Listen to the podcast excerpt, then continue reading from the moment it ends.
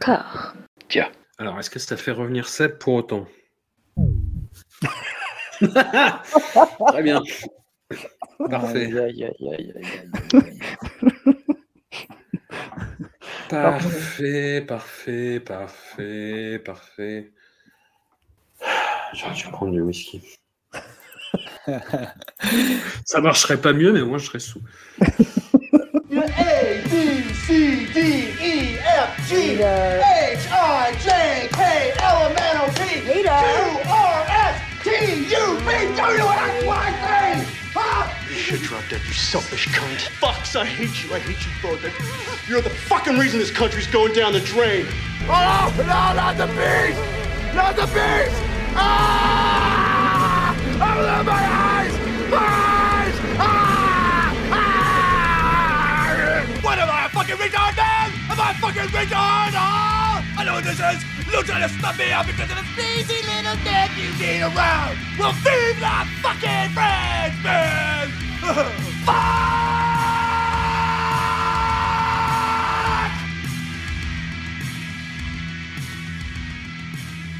Cette semaine encore, nous nous asseyons sur la chronologie et nous dandinons comme des beaux diables à l'occasion de la sortie sur les écrans d'un talent en or massif de Tom Gormican. Pour ce 15e épisode, nous allons donc aborder quatre résurrections putatives de Nick Fury, le man Cage. Mais avant de démarrer, je vais faire le Chief Happiness Officer du réseau Discordia et vous demander comment ça va, où est-ce que vous en êtes par rapport à Nicolas Cage, par rapport à cette odyssée un peu grotesque que nous, que nous partageons tous ensemble, mais dont, je le sais, nous sortirons tous grandis. Lélo, est-ce que tu n'en as pas ras la casquette de parler de Nicolas Cage avec ton bouquin, avec euh, tous ces films si, que nous voyons, euh, avec ces interviews J'ai besoin d'un petit break là. Je vais prendre un petit break de quelques années, je pense. Disons que j'ose espérer que durant ce break où je vais faire complètement autre chose, d'ailleurs je suis sur d'autres projets là, quelqu'un quelqu'un va, va faire un livre euh, de 500 pages sur Nicolas Cage et, et- et- et deviendra de facto le, le spécialiste identifié que les médias appelleront quand euh, Nicolas Cage sort un nouveau film. Et- Tu as la patate chaude en attendant. voilà, j'ai la patate chaude, euh, mais là en ce moment non, ça va. Je vais vraiment faire un break de toute façon puisque j'ai pas pas envie de parler de ça. euh. Parce que souvent les gens en plus appellent en, en- en- en croyant qu'ils ont affaire à un fan euh, qui a genre des- une collection de mugs Nicolas Cage chez lui. tu. Je suis obligé de leur dire non mais attendez les gars, on s'est pas bien compris là. enfin ça c'est ça arrive pas si souvent non plus quand même, mais, mais c'est- déjà arrivé une fois ou deux et effectivement. euh, euh, quand tu dis aux gens non mais moi je suis pas du tout fan de Nicolas Cage, euh, ils, ils tombent de leur chaise, ils se relèvent et après ils, ils essaient d'improviser des nouvelles questions. et c'est là que ça se passe euh, plus ou moins bien en général. Voilà. Ouais, non, non, mais c'est vrai. Macron, tout ça. Ouais, voilà, voilà. et, et donc voilà. Non, mais c'est vrai que oui, là, c'est petit, euh, pas, pas encore de burn-out, on va dire, mais petit ras-le-bol. Voilà. Ok, on, on fera une pause. Ouais, après, petite puis- pause. Mais il faudra finir quand même, hein, tu le sais. Hein, Oui, c'était- oui, c'était- on- c'était le on a- deal. on a- C'était le comme jeu. on a dit, et comme Seb le rappelle souvent, on ira jusqu'au bout. On va la monter, cette montagne. Voilà. Marie, C'est est-ce que fastidieux. ton regard a changé sur cet homme? Eh ben, oui, je crois quand même, mine de rien. Euh, c'est un regard qui s'est attendri un, un petit Ouais. peu. Bon, j'ai l'impression de vivre avec au bout d'un moment. donc Il y a beaucoup de choses qui font référence après dans le quotidien parce que finalement, j'y baigne. C'est un peu le fil Mhm. conducteur de ce que je regarde ces derniers temps, puisque j'ai tendance à naviguer un peu dans les genres. Euh, mais non, mon regard, c'est quand même assez attendri. Puis bon, bah, il, a, il a noté quand même que c'est jusqu'ici le seul qui n'a pas d'énormes casseroles de harcèlement euh, au cul. hein, donc, euh, je, youpi. Bon, je pense pas que ça risque de sortir comme ça, parce que ça aurait déjà été fait, à mon avis. C'est ce qu'on euh, se dit, c'est ce qu'on se répète. oui, bah, il, il est, il est assez considéré comme improbable dans le monde du cinéma pour que ça puisse être balancé à des moments, étant donné qu'on le considère déjà comme une espèce de freaks par rapport à sa filmographie, sa manière de jouer, etc. Que du coup, je pense que ce serait déjà sorti d'une manière ou d'une autre, ne serait-ce que quelques procès. Ou... euh. Écoute, ouais, selon les, les- enregistrements, je, je, je- perds en patience parce que ça dépend des films qu'on va voir. Je crois que j'aime bien qu'il fasse partie de la famille, un peu comme un de mes chats, tu vois. Euh, c'est mon troisième chat, finalement. Seb, où, où en es-tu Maître zen, maître ça va. résilience? Ça va. Non, non, ça va. L'amour, euh, l'amour pour Nick euh, reste, euh, reste fort. La qualité des films, pas toujours, mais l'amour de Nick reste fort. Who's that? Please get me out of here. You want me to get wet on account of you? Hey man, I got on Swiss cotton underpants. I'm gonna drown, sir. Come on, we'll get the time of death from autopsy. Please. Come on, man. He ain't worth it. You are crazy.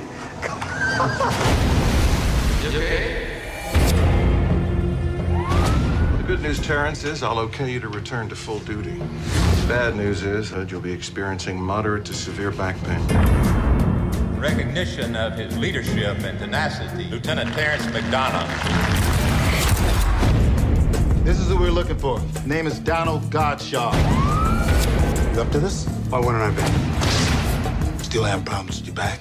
You take medication for it? Only what the doctor prescribes.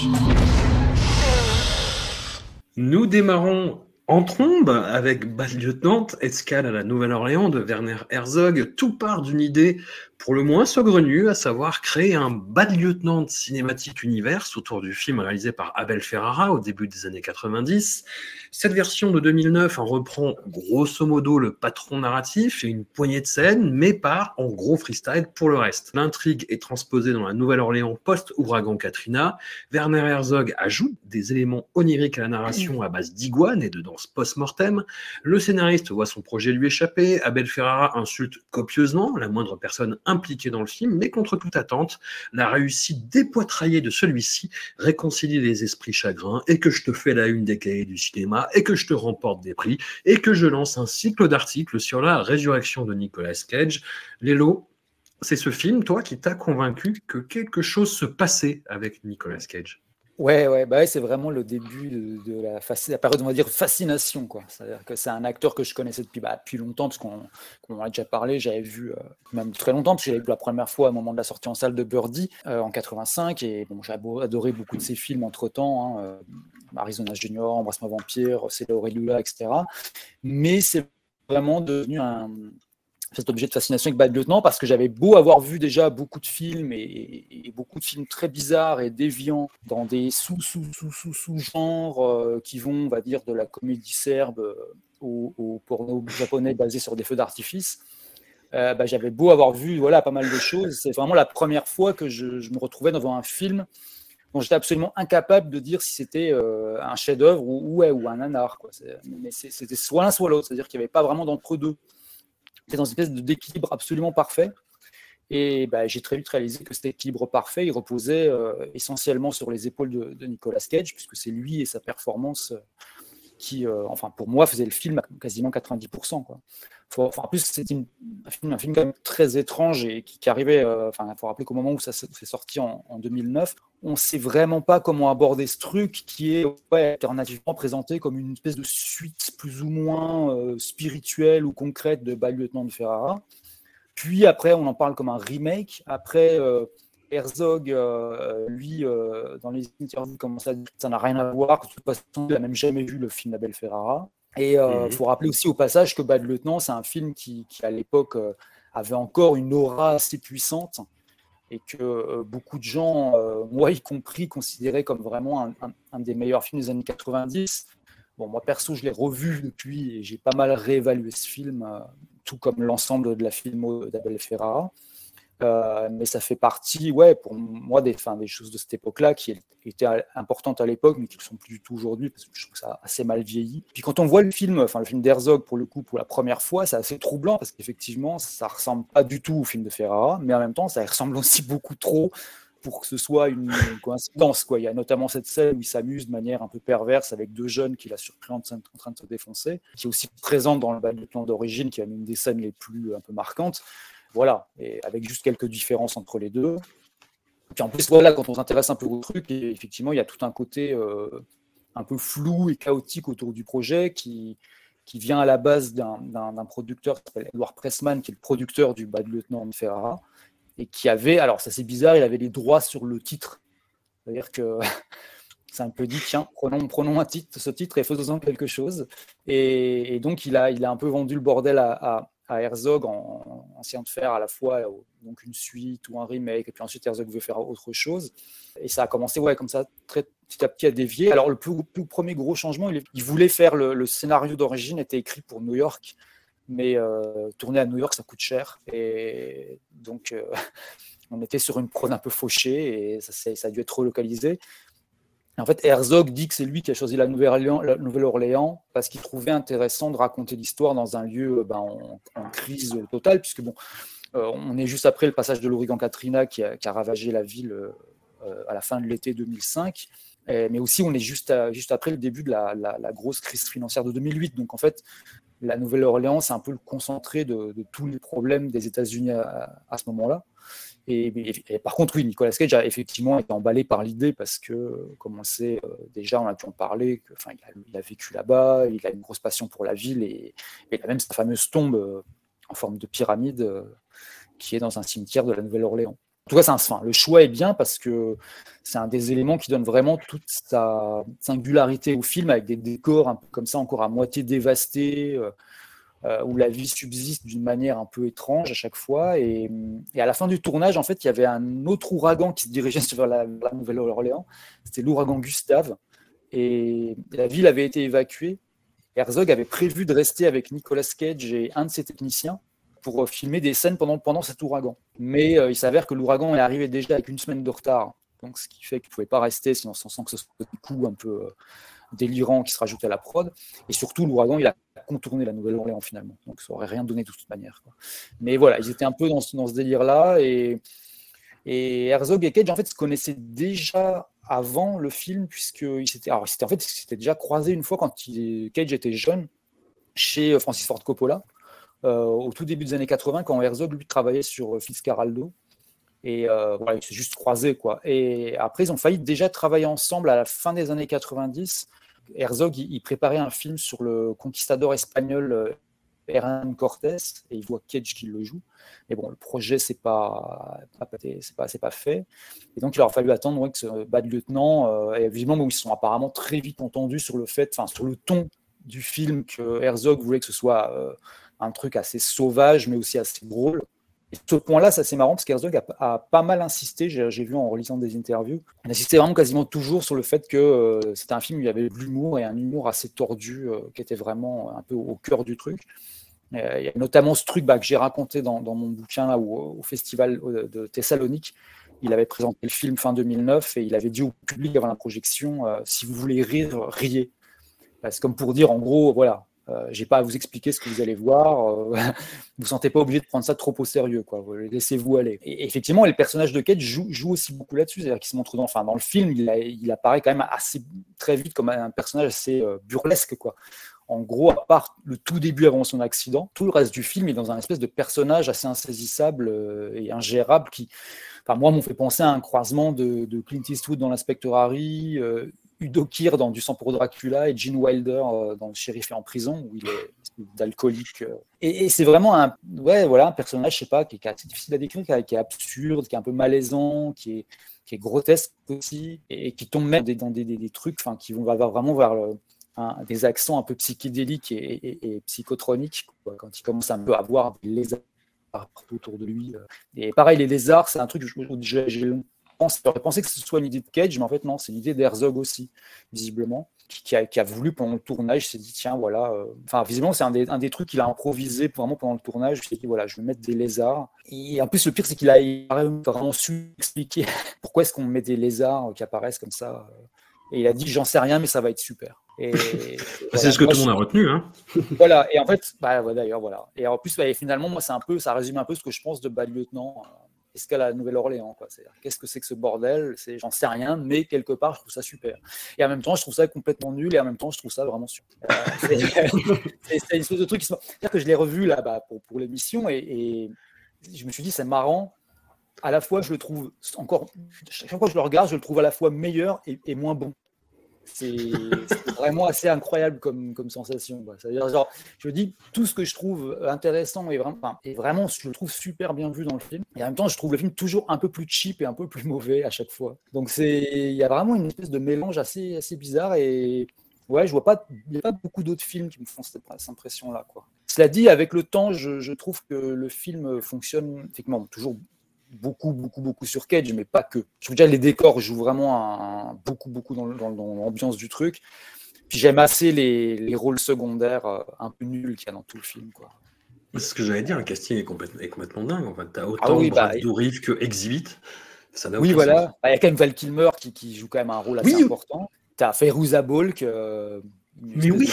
comète des années 90. euh. Et alors, ce qui est marrant, c'est que Fairouza Balk plus Val Kilmer, ça donne lui du Docteur Moreau. Et Oui. c'est pas un très bon signe. Mais ouais, ouais, c'est. Moi, je trouve qu'il y, a- il y a vraiment que le... les scènes avec Eva Mendes qui sont un peu. Un peu chiantes. Ça, ça- ça- ça fait tomber un peu le film dans un côté un peu téléfilm, euh, téléfilm policier, euh, un peu naze. Même si la relation entre eux est, est assez bien foutue, enfin, assez bien. Mais le côté gangster, etc. Euh, je sais pas, il y a un truc, il y a des fois un truc qui rend le truc, qui, qui vraiment, qui, pousse le truc vers le bas, qui rend un peu cheap, quoi. Alors qu'il y a des moments où c'est vraiment. euh, Enfin, je sais pas. En tout cas, moi, c'est un film que j'aime beaucoup, mais je peux pas le, le- le- je peux pas le valider à 2000%. Mais, et, et en même temps, euh, j'ai- à la revoyure, là, vois, les scènes avec, avec Eva Mendes, pareil, moi, c'est pas Mhm. une actrice qui m'a qui m'a toujours fasciné, pour dire les choses Ouais, voilà, c'est un Et peu là, ça. je trouve que leur relation marche bien, tu vois, quand il Ah dans la- sa la- cabane et qu'il lui raconte l'histoire de la cuillère d'argent, je trouve ça hyper touchant. en fait. Ça, ça marche. Bah, la- en fait, j'ai- justement, je lisais, je lisais une interview d'Herzog où il disait que l'histoire de la cuillère d'argent, c'est lui qui avait dû l'écrire complètement aussi pendant le tournage, parce que c'était le, Mm. c'était le truc qui pêchait, c'était le côté, voilà, le côté un peu euh, euh, toc de la relation, qui en fait se sent parfois, parce qu'effectivement, euh, il y a un truc bizarre aussi, quoi. Mais c'est vrai que ce truc-là, par exemple, sauve un peu le- le- le- la relation entre les deux personnages, quoi. Voilà. Complètement. Marie, ta relation avec ce film, comment la définirais-tu en, en une couleur? Non, euh, Une Si c'était couleur une fleur, tu serais quoi? Euh, bah, Moi, c'était la première fois hein, que je le, je le voyais. J'étais Oh. euh, totalement passé à côté euh, à sa sortie. Je, je partage l'ambivalence, alors euh, pas, pas sur les plusieurs visions, mais je partage l'ambivalence de Lélo. J'ai commencé à le regarder, je me suis dit, oh mon Dieu, je, je suis pas sûr de tenir. Et j'ai commencé à, à bien crocher finalement, tant Mhm. sur l'histoire. En fait, ce que j'ai, moi, ce qui m'a assez plu, c'est j'ai vu ça comme, un, comme un- une juxtaposition de plusieurs histoires sans trop de hiérarchie entre elles, en fait. D'avoir vraiment, on peut avoir au même niveau finalement euh, cette enquête, son rapport à Eva Mendes, euh, le, rapport avec sa, famille, sa vie bon, bah, assez, euh, assez moisie qui démarre quand même sur le fait qu'il joue au héros et qui, finit par se péter le dos dans, la foulée. Puis il y a vraiment cette, absence de, hiérarchie où j'ai trouvé très intéressant. Enfin, finalement, c'est c'est quelque chose qui m'a assez plu. J'ai trouvé assez intéressant cette manière de, de mener de front différentes histoires. Et là où ça pourrait être assez casse-gueule, j'imagine, selon, selon d'autres réalisateurs, euh, là, c'est plutôt bien, plutôt bien mené. Les scènes, les scènes reptiliennes sont, sont, euh, ces gros plans euh, bah, qui commencent par euh, alligator slash crocodile. J'ai pas eu le temps d'identifier quoi comment sur le bord de la route avec ces gros plans sur sur l'œil et sur la mâchoire euh, Mm. jusqu'au moment de délire et d'attaque d'iguanes qui ne sont pas là du tout. Comme tu disais aussi, cette danse post-mortem tire encore, son, son âme est encore en train de danser. Les petits inserts un peu, un peu psychédéliques, mais j'ai peut-être trouvé trop pour justifier le fait qu'il soit défoncé. Enfin, je- voilà, pour moi, ça en rajoutait un peu. Ça se voit, ça se voit en fait. Moi, je trouve qu'il est. Oui, alors, Enfin, il, le joue, il le joue bien en fait. Il le fait pas. Il a pas fait à la ligne Las Vegas, c'est-à-dire qu'il a fait le film sobre. Il, il sniffe de la poudre pour bébé et ce genre d'artifice, mais il, euh, il est très bon dans, dans le registre euh, dissolu, on va dire. Oui, et puis, et puis même toute sa posture va, va, va Ouais. très, très bien, cette posture qu'il maintient, ce, ce côté, ce côté tronc d'arbre aussi, parce qu'il a le dos pété, donc n'importe quel de ses déplacements, enfin tout est très bien tenu, puis moi je l'ai trouvé vraiment très très bon dans, dans ce film. Ça me surprend pas euh, ce que, ce que disait Lélo, qu'en tout cas au niveau de la, de la relation en- entre eux, ça, ça a très bien, très bien fonctionné, parce qu'on on sent qu'il est très à l'aise Mhm. dans, dans ce rôle-là. Donc euh, voilà, ça, ça partait pas forcément, je partais pas hyper conquise. Je ne saurais pas dire si je l'ai trouvé super ou si je, l'ai trouvé ridicule. Non, mais je partage vraiment ce- cet aspect genre. Enfin, j'étais très contente pour le coup de, le découvrir euh, à cette occasion. Bah, le côté profusion d'intrigues, euh, sans hiérarchie, ça vient vraiment du, euh, du Ferrara, pour le coup, où il y a vraiment cet aspect-là de mec qui se fait complètement submerger par tout ce qui lui arrive. Mais dans le Ferrara, il était vraiment à fond dans ce côté, euh, pas born again, mais je vais, je vais explorer le, le côté euh, catho, en fait. Et comme c'est un film très catho, et que le bal lieutenant est un pêcheur qui essaie de trouver sa rédemption en enquêtant sur une nonne, enfin, c'était vraiment euh, au fer rouge, on va dire, bah, bah, forcément, ça finissait mal. quoi. Et là, je, je trouve ça intéressant, justement, ce shift par rapport au, au Ferrara. Qu'est-ce que t'en dis, euh, Seb, toi? Alors, je suis toujours assez fan de, de la fin, C'est-à-dire qu'en en, en cinq minutes, tout s'arrange. Hop, bah, hop, ça, ça passe, ça, ça passe, ça, ça passe. Et j'aime bien ce Puis lui, côté. il euh, meurt, et puis lui, ça va. Et voilà. Ouais, j'aime, bien ce côté. euh, En fait, moi, plus, plus je le vois, parce que j'avais vu au cinéma à l'époque, je l'avais revu en DVD une fois ou deux, je l'ai revu là, et plus je le vois, plus je le je prends comme une comédie euh, finalement. Parce que il n'y a pas Ouais. grand chose qui a, y a pas grand chose qui a de sens si tu prends si tu prends au premier degré. Alors que moi, je le vois comme une comédie. Il y a, ce qu'il y a, il y a des choses qui sont, qui sont tellement grosses dedans, comme le, le fait qu'à la fin du film, il retrouve le gars pour lequel il y a, qui- le mec il a sauvé en prison. Tu vois, ça tombe comme ça, ça sort de nulle part. Mais c'est pas grave, tu crois quand même. Tu dis, oh, ok, mais il le rencontre, bah écoute, très bien. Et je pense que le fait de prendre le film un peu comme une comédie, ça aide à, à le voir comme peut-être meilleur qu'il n'est finalement. Ouais. Je ne sais toujours pas si le film est, euh, si je- le film est bon ou, pas bon, parce qu'il y, a- des scènes qui sont vraiment excellentes. Et puis, tu as, des scènes qui, font vraiment un téléfilm, quoi, qui sont un peu cheap, avec une lumière, une lumière un peu sale. C'est comme si Herzog il disait, vas-y, ces scènes-là, je m'en fous, j'expédie ça vite fait. Et il y a, d'autres scènes qui sont vraiment super bien torchées, euh, très bien foutues. Et pareil, il y a plein, de moments de comédie. Un film avec, avec Exhibit, forcément, c'est une comédie déjà, tu peux pas faire autrement. Parce que la façon dont il joue son personnage, déjà, tu te dis, euh, moi, je m'attends à voir, à voir une voiture custom qui, arrive, tu vois, qui, euh, voilà. Le couple avec, avec les, les deux petites vieilles, c'est, c'est, de la pure comédie aussi, quoi. Quand il sort le flingue, il leur crie dessus. Donc, ouais, moi, je vois le film comme une comédie. Et j'aime bien le fait qu'il tourne euh, les quelques aspects du film de Ferrara qu'il a repris. Il les tourne limite en, limite en, en, dérision, quoi, presque. Tu vois, il dit, bon, ça, Ferrara, c'est quand même, un metteur en scène que j'aime beaucoup, mais que- qui est quand même très lourd par certains aspects. Et Herzog, il a pris, il a pris cette lourdeur et il l'a retournée pour en faire un truc hyper léger. Et c'est vraiment, ça symbolise par, par la fin, tu as Brad Dourif qui, qui, lui file, qui lui file une enveloppe, genre Nicolas, il a tout arrangé, tout se passe bien, tout se termine bien, tous les copains à la fin. C'est, c'est- la, la fin, c'est... euh, Enfin, la fin, c'est, c'est du Disney, quoi. Et quand tu compares C'est avec celle- Scooby-Doo même. voilà, c'est Scooby, c'est, c'est ça, c'est Scooby-Doo. Et quand tu compares avec, avec celle de, du Ferrara, c'est vraiment retourner, retourner le truc euh, dans, dans tous les sens. Et c'est, ce Mhm. côté-là, ce côté un peu, un, un peu, un peu coquin de Herzog euh, que moi, que moi j'aime bien. Et oui, je suis pas étonné, euh, connaissant les, les, les deux loustiques, que lui et Nick se soient bien, se soient bien entendus, quoi, finalement. Parce que je Mhm. pense que c'est deux personnalités qui sont quand même un peu excentriques et qui, et qui marchent bien l'une l'une avec l'autre. Et ça se voit dans le film où euh, Nicolas fait une super performance. Je pense que c'est vraiment un des premiers films où là, c'est- il joue vraiment avec son corps, ce côté un peu physique lourd qu'on retrouvera dans Pig plus tard et un peu dans Joe aussi. Que le fait qu'il se casse le dos, il, a, il a une posture étrange dans le film, il a une façon de se tenir, de jouer, qui est très, qui est, qui est très, très ralentie au niveau, du- au, niveau de, au niveau du physique en fait. Tu, sens, qu'il est lourd et c'est la première fois où je retrouve ça dans, dans, la dans, dans sa filmo finalement. Donc il y a, plus, il y a plein de choses comme ça qui, qui s'agrègent autour, de, autour du, du bas lieutenant pour faire un truc qui finalement assez cohérent dans son incohérence, si j'ai envie de te dire. Ça tient, ça tient. Puis c'est comme si tu avais un film à peu près normal, on va dire, avec des personnages normaux, une intrigue normale, et que tu avais un corps étranger complètement dégénéré en plein milieu, en fait. Ouais, Et où tout le monde trouve s'en accommode, tu vois. enfin, je sais pas, ça se voit que le mec est complètement euh, parti ailleurs, mais tout le monde fait Oh, t'es quand même mon meilleur détective. Oh, t'es quand même.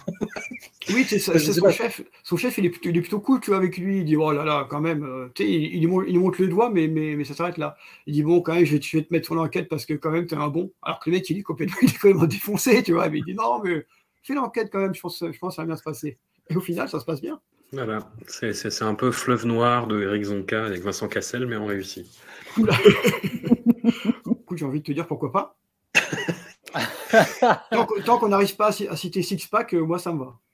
Oh, c'est- un autre Sbeul, euh, Six Pack. On va arriver. Mais je le conseille, c'est très, très étonnant. Oui, mais je Très conseille, je étonnant, conseille ouais. aussi. Oui, c'est un- Je sais pas si c'est un nanar, c'est un film que j'aime beaucoup. j'aime beaucoup revoir. C'est- un nanar, c'est un nanar. Je pense qu'on peut le dire officiellement. Il a, Ah, il- c'est- cinéma, il, a- il est officiel. C'est un vrai, vrai nanar officiel. Voilà, c'est un film de tueur en série par Alain Berberian, le réalisateur de La Cité de la Peur, où en fait, à la fin, les deux inspecteurs principaux, joués par euh, Richard Anconina et Frédéric Diffenthal, perdent leur appât, joué par euh, Chiara Mastroianni, parce qu'ils vont se faire un quick. Oui, Voilà, a- ils a- oublient leur, euh, leur, leur toki dans la, dans la bagnole. Non, il y, a- il y a quand même, il y a quand même, je pense, la meilleure déduction du monde où au moment où il dit c'est forcément un Américain parce qu'un tueur en série, il n'y a pas ça en France. Et tu te dis non. ça, c'est bien, ça. Voilà. Voilà. Oh, écoutez, on a parlé de Six Pack, moi je suis content. Mm. I don't know who I am. But I know what keeps me alive, keeps me out of jail, keeps me from hurting people. I do as I'm told. What's the point in any of it? It's all just gonna boil up and wash us away.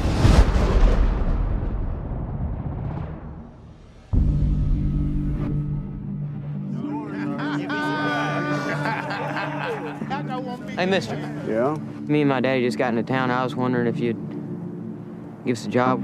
I pay a day's pay for a day's work. And if we work till dinner and get rained out, I pay for the whole day. Does that sound fair enough? Yes, sir. I'm Joe. Nous poursuivons avec une seconde résurrection de Nicolas Cage en 2013, cette fois-ci. Euh, Joe de David Gordon Green. Alors, David Gordon Green, parlons-en.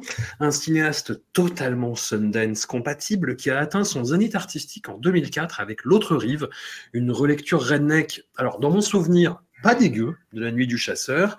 Et depuis, il s'est spécialisé dans des collaborations pas dingues et des fausses bonnes idées qui tournent court, faute de sucre créatif de qualité. On lui doit ainsi les très peu drôles Délire Express, Votre Majesté et Babysitter malgré lui, tournés avec et pour le crew de Seth Rogen, ou la future trilogie Halloween, co-scénarisée par Danny McBride, Marie lâche ce couteau. Joe appartient à sa veine naturaliste du début des années 2010, où il s'imprègne d'un coin reculé de ruralité américaine et en nourrit des drames misérabilistes un peu forceurs. Nicolas Cage incarne ici le personnage titre, un contremaître sympa mais bourru, avec de gros problèmes de tabagisme, d'alcool et de respect des forces de l'ordre. Marie, je m'excuse à l'avance tant la réponse est dans la question, mais est-ce qu'on ne serait pas dans du Nomadland avant l'heure, avec un regard hollywoodien plein d'affect et en même temps de condescendance pour les petites gens Euh, oui, voilà. Merci. J'ai prévenu, j'ai prévenu. Oui, alors euh, bon, c'était aussi une première vision pour moi, sachant que je suis pas une très grande fan de ce réalisateur pour les raisons que tu as citées, qui relèvent. Halloween, ça t'a fait du mal, du coup. T'aimes Euh, beaucoup euh, Halloween. Mais non, je crois que c'est surtout plutôt le, le, le, truc lié à, à Seth Rogen qui me, qui me pose problème. Oui, j'ai beaucoup de mal avec, euh, avec cette équipe-là, donc euh, voilà, ça, ça, me, ça me fait pas rire, je trouve ça lourd et je trouve, voilà, pour le coup. Mais Trop voilà, de weed, tu la weed. C'est Ouais. ça. Moi, j'ai vu ça assez comme, euh, bon, en, en l'occurrence, c'est l'adaptation d'un roman hein, de, Ouais. de Larry Brown, si je me trompe pas. Mais ça m'a fait beaucoup penser à, euh, à des bouquins de, de Ellory, et puis ça rentre très bien dans cette, dans cette thématique-là. Cette notion de rédemption, de ce type qui se rachète quand même une conduite, qui, qui joue un espèce de père de substitution. C'est un espèce de millimélo comme ça, de, de, de, de- de bons sentiments euh, à l'américaine, mais teinté de, de, de, de cette lumière propre au sud des États-Unis. Puis ça aussi, c'est une forme de tentative totalement ratée pour moi, d'essayer de reproduire, bah oui, enfin voilà, cette espèce de jeu très sudiste qu'on peut faire, cette espèce de filtre un peu doré, comme ça, de, de Ouais. lumière qui passe à travers les arbres, quand il, du coup, il, il emploie son équipe à euh, couper des arbres. Bah, tout est un peu suranné, en fait. Il n'y a, il y a rien qui, qui, qui paraît très, ni très original dans le traitement, ni très original dans l'histoire. J'ai trouvé ça très, euh, très, très moyen, très lourd. Ceci dit, il s'en sort très bien, Nicolas Cage, pour le coup Oui, super. ouais. cette espèce de posture pré-pig, on va dire, euh, de ce barbu bourru euh, dans, dans sa forêt. À part ça, bah, bon, même, l'histoire, hein, le scénario, il, tient sur un post-it. Je, trouvais qu'en fait, la, lenteur un peu du début pouvait éventuellement poser quelque chose d'intéressant. Et puis non. Non, mais ça n'a rien sauvé en fait. Ça, peut être un propos justement d'amener quelque chose par, des plans un peu lents, par, euh, par une histoire qui met du temps à, se mettre en place, par suivre ce personnage. Et puis, bah, comme finalement Nicolas Cage s'en sort bien, je me dit pourquoi pas, continuons. Mais il y a, voilà, j'ai pas été, j'ai pas été convaincu par euh, par ce film-là. J'ai pas été convaincu par son traitement. J'ai pas été convaincu par le scénario qui n'invente rien. Pardon, je suis pas très très très volubile. Non, non, non. Bah, après, je pense qu'on en est tous là. hein. Tu vois, il y a, un effort de la part de David Gordon Green qui a vraiment essayé de, s'imprégner de l'ambiance, de recruter des, locaux, de, bah, de faire ce que fait euh, Chloé Zhao sur Nomadland, en fait. Tu vois, justement, de vraiment essayer de, respecter le, territoire. Mais autant dans Nomadland, je trouve que le, fait de balancer Francis McDormand et David Strathairn en plein milieu, bah, ça marche moyen. En fait, Enfin, tu vois que c'est des, des, gros, enfin, des stars hollywoodiennes en plein milieu de, de gens qui ne le sont pas. Et là, euh, moi, je trouve que, comme tu le dis, Nicolas Cage, euh, il n'y a pas ce problème-là, en fait. Donc, Ty Sheridan, peut-être un petit peu, et encore, tu vois, il est au début de sa carrière, il est un peu frais. Oui, mais c'est surtout par rapport à l'accent. Euh, Enfin, Ouais. bah, je pense que lui, il, il se détache un peu, euh, effectivement, mais comme tu dis, euh, un, un peu jeune, un peu frais, on, on peut lui, lui laisser ça, quoi. Ça, c'est pas. Hmm. Il n'avait pas encore joué dans Ready Player One, donc ça va. Ah, c'était c'était cette tête-là, putain. J'essaie de Et retrouver, ouais. en chercher, mais euh, c'était ça. Alors, donc j'ai- tenu 5 minutes. J'ai jamais regardé ce film en entier, donc euh, j'ai- ça n'a pas marché. Oh, ça mériterait un épisode à lui tout seul. Oh là là. Du coup, Seb, toi, qu'est-ce que, qu'est-ce que Joe, Qu'est-ce que David Gordon Green, tout je ça? pense, je, je pense que ça aurait pu être un super film si ça avait été réalisé par Jeff Nichols. Là, ça, là, ça reste. Bah, vas-y, vas-y. David Gordon Green, dans ses débuts, c'est un suceur de roue de- des premiers Jeff Nichols. Hein. Oui, il les a, il les a, enfin, il a produit le premier, euh, entre Mm. autres. Ouais.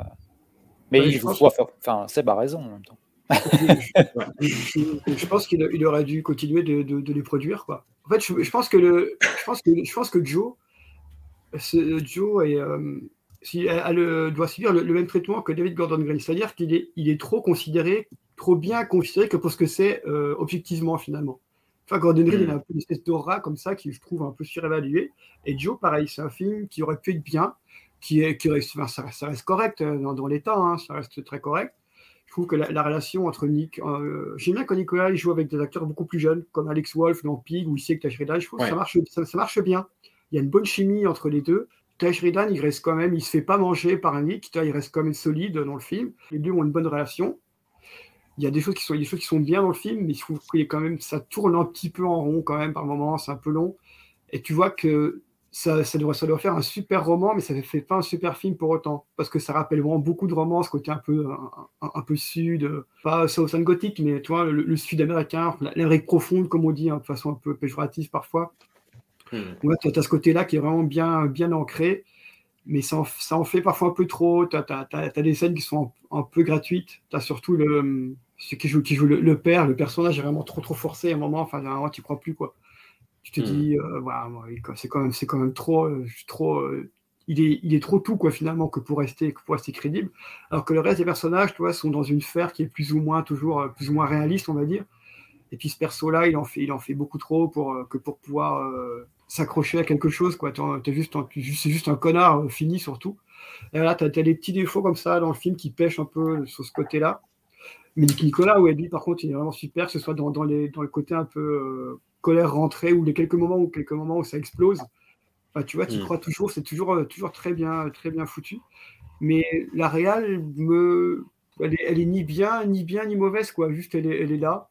Voilà, Gordon Green, il fait, il, il fait son truc. Il n'apporte pas cette, petite touche en plus d'âme, tu vois, qui fait vraiment que tu rentrerais dans le film, euh, à, fond. Là, tu le regardes, tu t'ennuies pas, c'est un film qui est, correct, il y a des, bonnes performances d'acteurs dedans, mais il manque vraiment, il manque, un regard, il manque une touche, tu vois. Je pense que c'est là où Gordon Green n'a pas, n'est pas un assez bon metteur en scène que pour faire ce genre de, ce genre de film, quoi, je pense. Bah, ça fait un diptyque avec un film qu'il a fait euh, bah, va- vraiment euh, dans un court laps de temps euh, entre les deux, c'est Prince of Texas, qui est bah, quasiment sur un thème similaire, en fait, c'est quasiment la même chose. En fait. C'est, Oui, bah, c'est c'est ça. Sauf que c'est euh, avec Emile Hirsch et, euh, et Paul Rudd, et que ça marche vachement moins, du coup, parce que Paul Rudd, n'est, tout sympathique soit-il, euh, n'est, n'est pas Nicolas Cage. Mais surtout, le film, en fait, ça a été, euh, c'est, c'est vraiment ça, en fait, c'est vraiment dans ce cycle de oh, mais les gens se rappellent que Nicolas Cage est un bon acteur, en fait. Oui, Parce que, voilà. euh, voilà, c'est un rôle un peu Sundance, euh, etc., film d'auteur, machin, euh, voilà. Un rôle un peu, un peu euh, sérieux, entre guillemets, là, je fais guillemets avec les doigts, mais un rôle un peu sérieux, quoi. Ouais, voilà, ouais. Mais oui, donc ça, ça, oui, ça, parti- ça participait un peu à la, à la, la, la Xème, la Xème euh, rédemption de Nicolas Cage, hein, qui n'a, qui n'a à se, à se rédempter, qui, ça ne veut rien dire, se rédempter, mais à se racheter, à se racheter de rien du tout d'ailleurs. Hein. Il dit qu'il est là, il fait ses trucs, il n'a pas besoin de rédemption, hein, il, est- il est très Il ne nous doit rien. Voilà, il ne nous doit rien, on ne lui doit rien non plus. Donc voilà, Joe, euh, Joe c'est, là. Ça existe. C'est là. Lélo, je crois que tu, tu partages euh, cette aversion pour Euh, ouais, ouais, euh, bah, moi je suis carrément du, vraiment du même avis que Seb. euh, euh, je trouve vraiment que c'est un film qui est, qui est plaisant à regarder, mais qui n'a pas vraiment d'âme. Quoi. Euh, je crois à rien dans ce film, en fait. Quand il pleut, je vois les, je vois les jets d'eau euh, en, Ouais. hors champ. euh, quand les gens parlent, je vois les dialogues écrits. Il y a un truc comme ça de film rural, un peu, un peu dur, un peu sombre, euh, mais en kit, quoi, et que, que j'aime pas du tout. Pour moi, c'est quasiment le négatif de, de films, euh, pour prendre des trucs sortis un peu dans la même, même période. C'est ouais, voilà, si on prend le premier, le premier Jeff Nichols, Shotgun Stories, euh, qui était effectivement produit par David Gordon Green, ou, ou dans un genre un peu plus outrancier, euh, Killer Joe de William Friedkin. Euh, là, tu vois, les deux, ce- ces deux-là, j'y crois de A à Z, il n'y a pas de problème. Surtout le Nichols. Euh, le Friedkin, il a un côté vraiment plus grotesque, mais qui fonctionne quand même, et il faut quand même un peu de talent pour rendre le, le grotesque crédible. Quoi. Alors que là, dans Joe, tout est crédible de base, mais j'ai l'impression que tout est faux. C'est d'autant plus con qu'effectivement, c'est une adaptation de Larry Brown et que dans le genre rural noir un peu américain, c'est c'est pas forcément l'auteur que je préfère moi, mais c'est quelqu'un qui a écrit quand même beaucoup de trucs pas mal, notamment un, bouquin qui s'appelle L'usine à lapin. Joe, pour le coup, je l'ai pas lu, mais.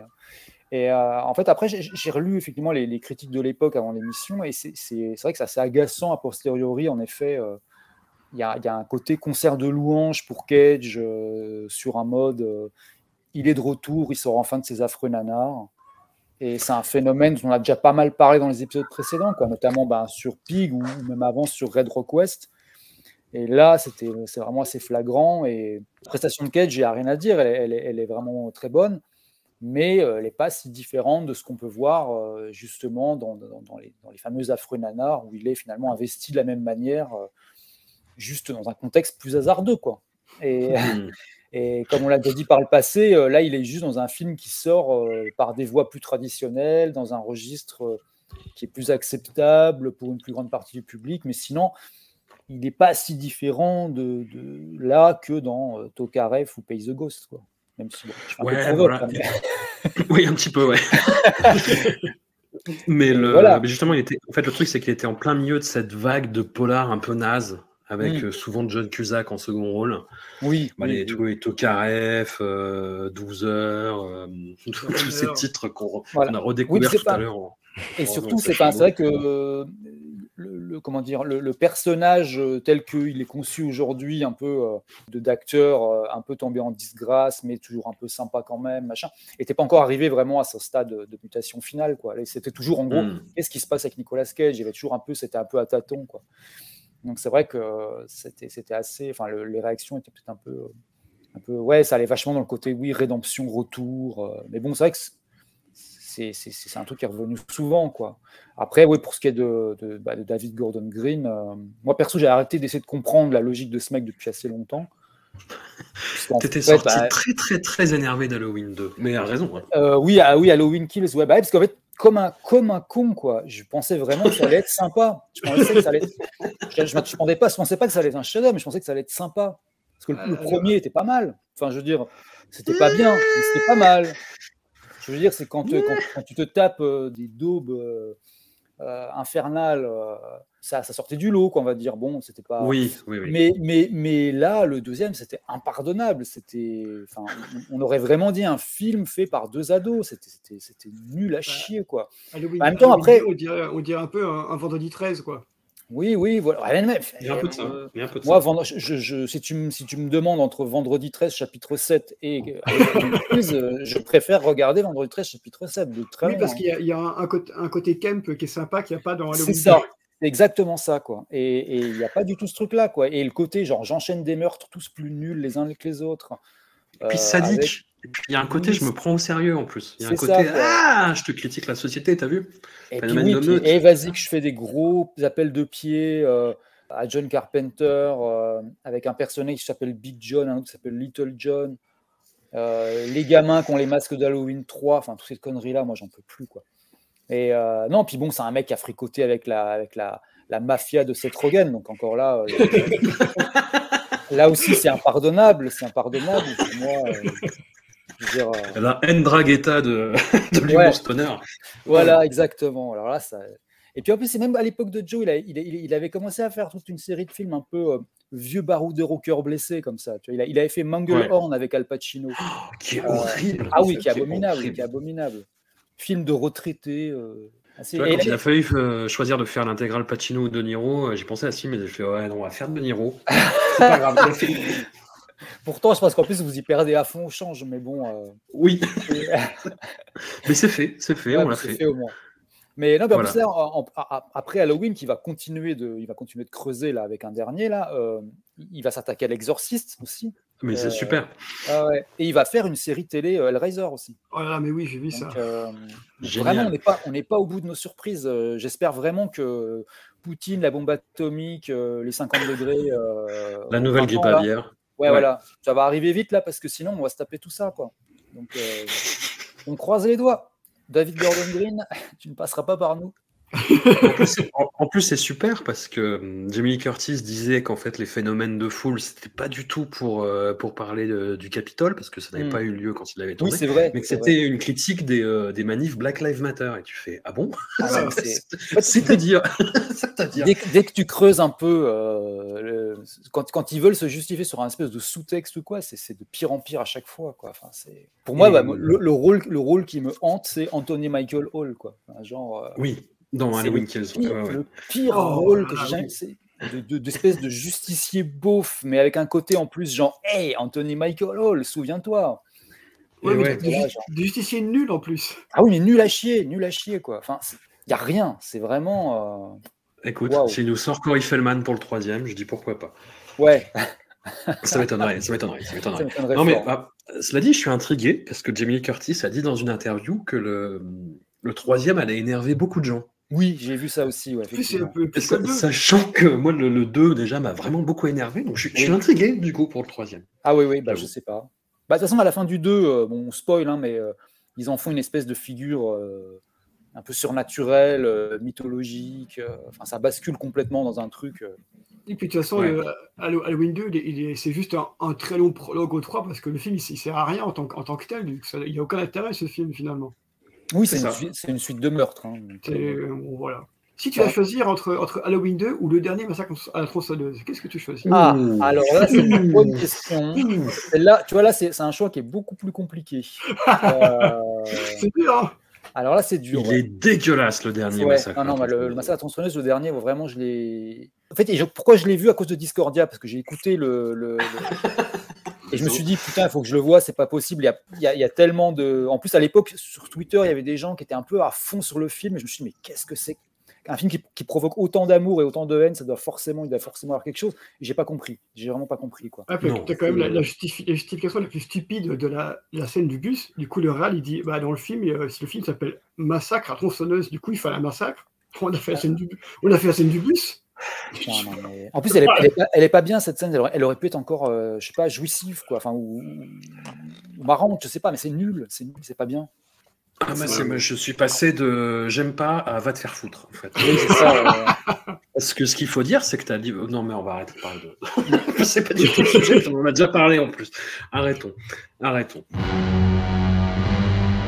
His fist closed around the serpent's eye. And eternal. I need you to get me that girl I saw. Do you know what to do?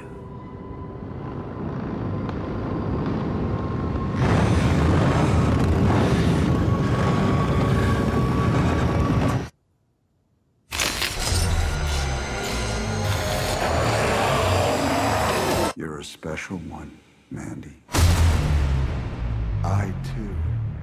special one. Let us be self.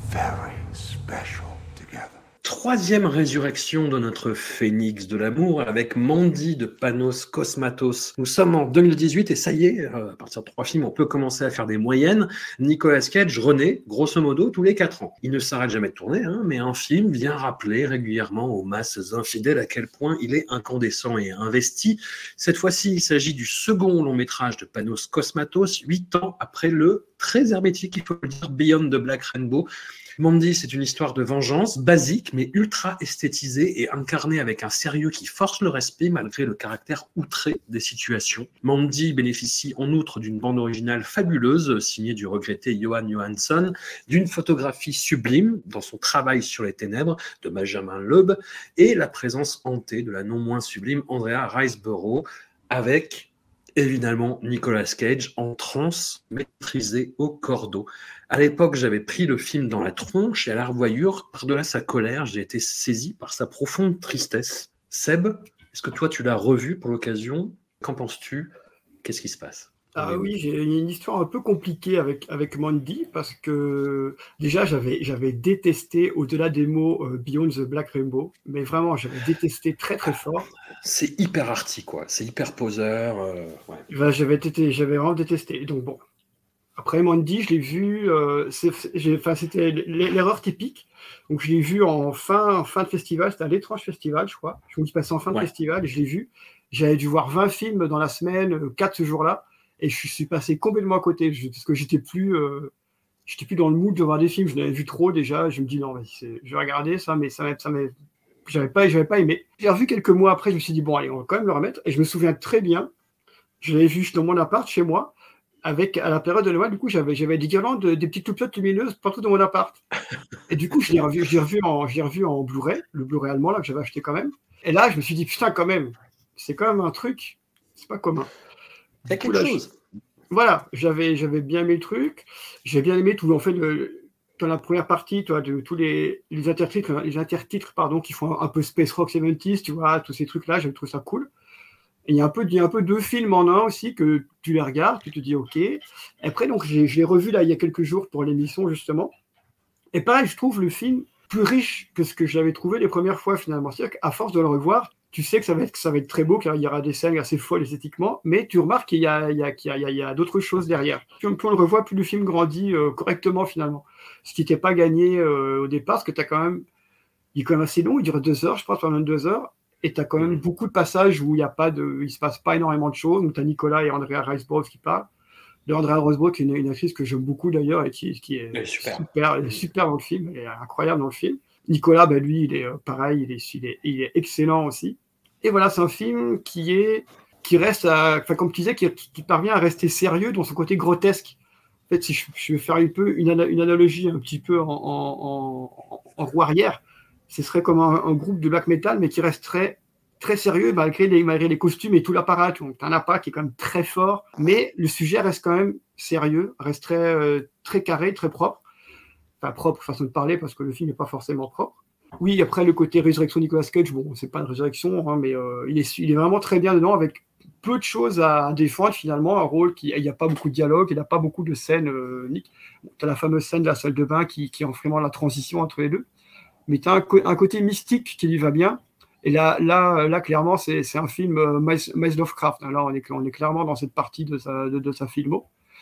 Donc voilà, Panos Cosmatos qui se, rachète un peu, euh, même beaucoup à mes yeux, de, cette chose euh, Beyond the Black Rainbow.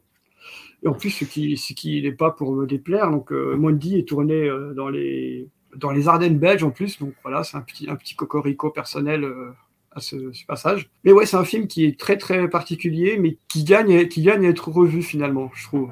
Parce que tu peux voir ça comme un, fi- un film, euh, un film, euh, un revenge movie un peu, un peu étrange et un petit peu fun, alors qu'il n'est pas fun, il est pas fun du tout en fait. T'as les scènes de vengeance, elles sont assez dures, elles sont pas, elles sont pas drôles. Et t'as un, cô- un côté mystique euh, qui, qui grandit, qui grandit avec, avec les, avec les revoyures.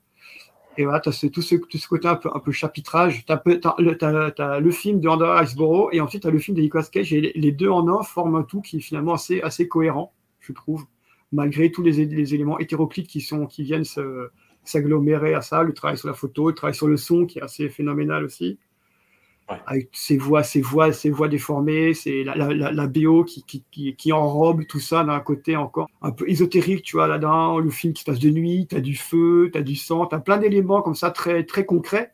Et ces éléments concrets forment un truc presque immatériel finalement, je, dirais quoi. Le film est fait de choses palpables, mais il est assez impalpable en lui-même. C'est un, peu bizarre à, décrire. On en avait beaucoup parlé à l'époque euh, de la sortie euh, Lelo. On était d'accord tous les deux pour, euh, pour dire, je sais plus si c'était toi, euh, il me semble que c'était toi qui avait, sorti ça, que en fait l'idéal pour voir Mandy et ce qui est prend un peu de temps et ce qui est un petit peu contraignant, c'est qu'il faudrait voir tous les autres films de Nicolas Cage juste avant d'affilée.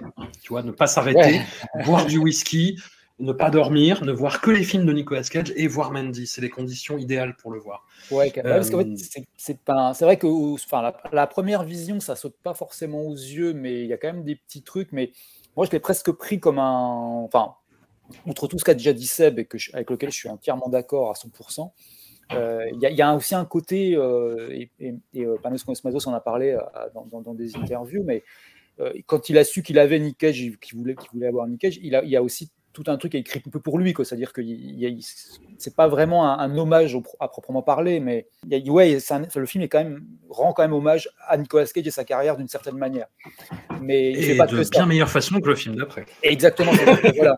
C'est ce qui est génial, c'est que, voilà, effectivement, surtout par rapport à un talent normatif, c'est qu'il rend hommage à, à la carrière de Nicolas Cage, mais il fait pas que ça. C'est juste un élément du film, en fait, puisque Mandy, c'est aussi, enfin, à la base, un, un hommage au, au père de Panos Cosmatos, qui est euh, Georges Pan Cosmatos, qui est entre autres le réalisateur de Cobra et Rambo 2. Et, et- et à travers ça, un hommage aussi donc à un certain pan aussi du cinéma des années 80. Euh, via, bah, on- voilà, il y a la présence de Bill Duke euh, qui joue dans Commando et Predator. Euh, on a aussi le combat à la tronçonneuse qui, en fait, si on regarde, est une réplique quasi identique de celui de Fantasme 2. Mais surtout, en fait, c'est un vrai, vrai film, comme on disait. Voilà, un film, un film qui marche au premier degré, qui marche vraiment à fond, et, et ça tient debout, et il y a une vision et une envie derrière qui sont assez singulières quand même. Et c'est pas juste des scènes prétextes pour rendre hommage à quoi. D'ailleurs, l'hommage que ce soit à, à Cage, à son père ou aux années 80, il est vraiment dans l'esprit du film et pas tellement en surface. C'est pas euh, Stranger Things ou euh, ça dans Di Muccetti où on va te coller euh, un BMX, une borne d'arcade, un morceau de Cure et une affiche de Freddy pour t'évoquer les années 80. quoi. Là, ça se passe vraiment. Il y a un truc un peu viscéral et décomplexé qu'on trouve assez peu dans les films qui justement prennent cette direction, qui veulent aller dans cette direction-là. Donc là-dessus, c'est vraiment plutôt réussi. Et, non seulement ça fonctionne, mais en plus, la manière dont tu utilises Cage pour le faire passer de espèce de type complètement normal, un peu taiseux, bûcheron, pas super éloigné au fond de, son personnage dans Joe aussi, si on veut. Passer de ça à une espèce de, vengeur sanguinaire, mais qui va aussi à la limite du supernaturel, parce que ça va vraiment très très très loin. A Non seulement il y a vraiment une super idée, mais en plus qui est, qui vachement maîtrisée et, et- et qui rend effectivement un, super hommage à Cage au passage. Mais euh, il y a une histoire que j'avais racontée dans, dans, Tu par la mort, euh, un autre bouquin que j'avais fait euh, dans, le chapitre justement où j'évoquais Mandy, euh, à, à une époque où j'étais euh, étudiant dans l'est de la France, à, Nancy pour être précis. Euh, j'a- J'avais deux copines qui, étaient en fait étaient bar, barmaids, qui travaillaient, euh, dans, servaient dans des bars euh, à côté de, leur- de leurs études et qui, vivaient en colocation et qui souvent prolongeaient la soirée chez elles après la fermeture des bars parce que justement elles habitaient dans un immeuble où elles avaient la chance d'avoir euh, des voisins qui étaient quasiment toujours absents. On pouvait faire tout le bruit qu'on voulait euh, là-bas. Ils savaient que leur, leur voisin du dessous était le guitariste d'un groupe qui marchait pas trop mal à l'époque et qui était souvent en tournée, donc il est aussi légalement sou- souvent absent. Et, c'était un type qui n'était pas vraiment rassurant, on va dire, à première vue. C'est un type qui est vraiment très très grand, 1m90, voire 2 mètres, vraiment hyper, hyper baraqué, super grande gueule, et puis assez facilement euh, barga- bagarreur, quoi, qui s'embarquait souvent dans des, dans des embrouilles. Et, mais mec très sympa, ceci dit, hein, mais juste pas le genre de mec avec qui il faut avoir un problème. Et donc un soir, alors que je suis chez ces, deux nanas qui faisaient euh, voilà un truc chez elles ap- après la fermeture des, bars, une des deux donc m'explique, eh en fait on parlait du type en question qui habite en bas et elle me dit mais en fait il est jamais là et, j'ai un double des clés et son appartement c'est délirant, euh, c'est enfin il y a un terrarium plein d'insectes géants, il y a des armes médiévales, euh, enfin c'est genre c'est vraiment un truc de fou quoi. Elle me dit il faut qu'on voit ça quoi. Et bon bref elle me dit elle me propose on vas-y on va on va aller on va aller jeter un œil et donc on descend on entre dans l'appart, et là, on est en train d'avancer dans l'obscurité en, en cherchant l'interrupteur, tu vois. Et d'un coup, la lumière s'allume, sauf qu'en fait, là, il y a le type, il est là. Donc, imagines ce type de 2 mètres, grosse baraque qui apparaît devant nous, entièrement nu, avec un, Évidemment. avec un putain de sabre à la main. Et en fait, il était en- entré quelques heures plus tôt, il s'était écroulé dans son lit, tu vois, et en nous entendant, en nous entendant rentrer, il a cru que c'était un cambriolage. Et il a pris un sabre qui était accroché au mur de sa chambre, parce que c'est le type qui a un sabre accroché au mur de sa chambre. Et il s'est pointé comme ça, sans même prendre la, peine d'enfiler un caleçon. Quoi, il s'est pointé devant nous. Et donc, j'ai vu pas mal de choses assez tordues dans ma vie. Je crois que j'ai eu assez, une assez bonne dose. Mais vraiment, est-ce qu'il y a quelque chose de plus terrifiant dans la vie qu'un type de 2 mètres nu avec une semi-érection et un sabre à la main? Parce qu'en gros, le, le- le- il t'envoie quand même un message qui, qui- qui est un peu genre j'ai rien à perdre, je suis prêt à tout, j'ai pas la moindre idée de ce que je suis en train de faire, mais toi, tu vas mourir. Et en plus, ça me plaît potentiellement à un niveau inquiétant. Ouais, voilà. et, euh, et donc voilà. Et en fait, ce qu'il y a, c'est que plus que de la peur, cette, vision-là, elle tient vraiment plus d'une forme d'hallucination. quoi. Et ce sentiment-là, euh, j'ai retrouvé ça en voyant, quand j'ai vu Mandy, j'ai repensé à cette histoire-là. Et je me dis, mais en fait, Nicolas Cage, il est dans ce type de rôle-là. Il n'a pas, il a pas, il a pas seulement restitué ça, il a vraiment transcendé ce- ce- ce- enfin, cette image-là que j'avais. quoi. Et dans Mm. Mandy, c'est comme Nicolas Cage, c'est ça, c'est un, type de 2 mètres nu avec une semi-érection, un sabre à la main qui sort de la tête de Zeus en hurlant avec un tigre. quoi. C'est c'est ça, tout en même temps. Et tu peux rien faire face à ça. Mais non, vraiment, il y a vraiment un truc genre, qui, qui, qui appartient pas au, au- au- enfin, au truc du héros classique. C'est vraiment, il est dans un truc un peu hallucinatoire qui est, euh, qui est assez, assez hallucinant à regarder. Et, euh, et j'avais lu une interview de lui euh, où il parlait par exemple du fait que euh, c'est un truc qu'on voit pas forcément à première vision, mais sa voix change tout au long du film, par exemple. Et à la fin du film, il a, il a exactement, alors bon, je suis pas ça, mais c'est lui qui le dit, hein, mais il a exactement la voix qu'a son père, le père de Nicolas Cage, quand apparemment à un moment il prenait des intonations un peu britanniques. Cage se foutait tout le temps de lui à cause de ça, qu'il disait oui, c'est ce que dès qu'il commençait à, à parler un peu de manière un peu prétentieuse, un peu de manière un peu euh, autoritaire, il prenait des accents britanniques, il lui disait mais voilà, tu repartis dans ton, il c'était quoi l'expression? Ah oui, il disait tu, tu, tu pars dans ton continental bullshit. Et euh, il, a il a récupéré ce continental bullshit euh, dans, dans- dans le film apparemment. Et comme on disait, c'est vrai que c'est un film qui, enfin, moi je l'ai- quasiment vu que en salle, ce qui est déjà, enfin, ce qui est assez euh, une chance, vu voilà, puisqu'il est, il est, il est pas sorti en salle. Mais entre les festivals et puis les, les enfin, justement quand j'avais sorti Que par la mort, j'ai eu deux trois projections. Des gens voulaient faire des projections en parallèle du livre et j'avais une liste de 15 ou 20 films que je proposais à chaque fois et, tout le monde prenait Mandy à chaque fois.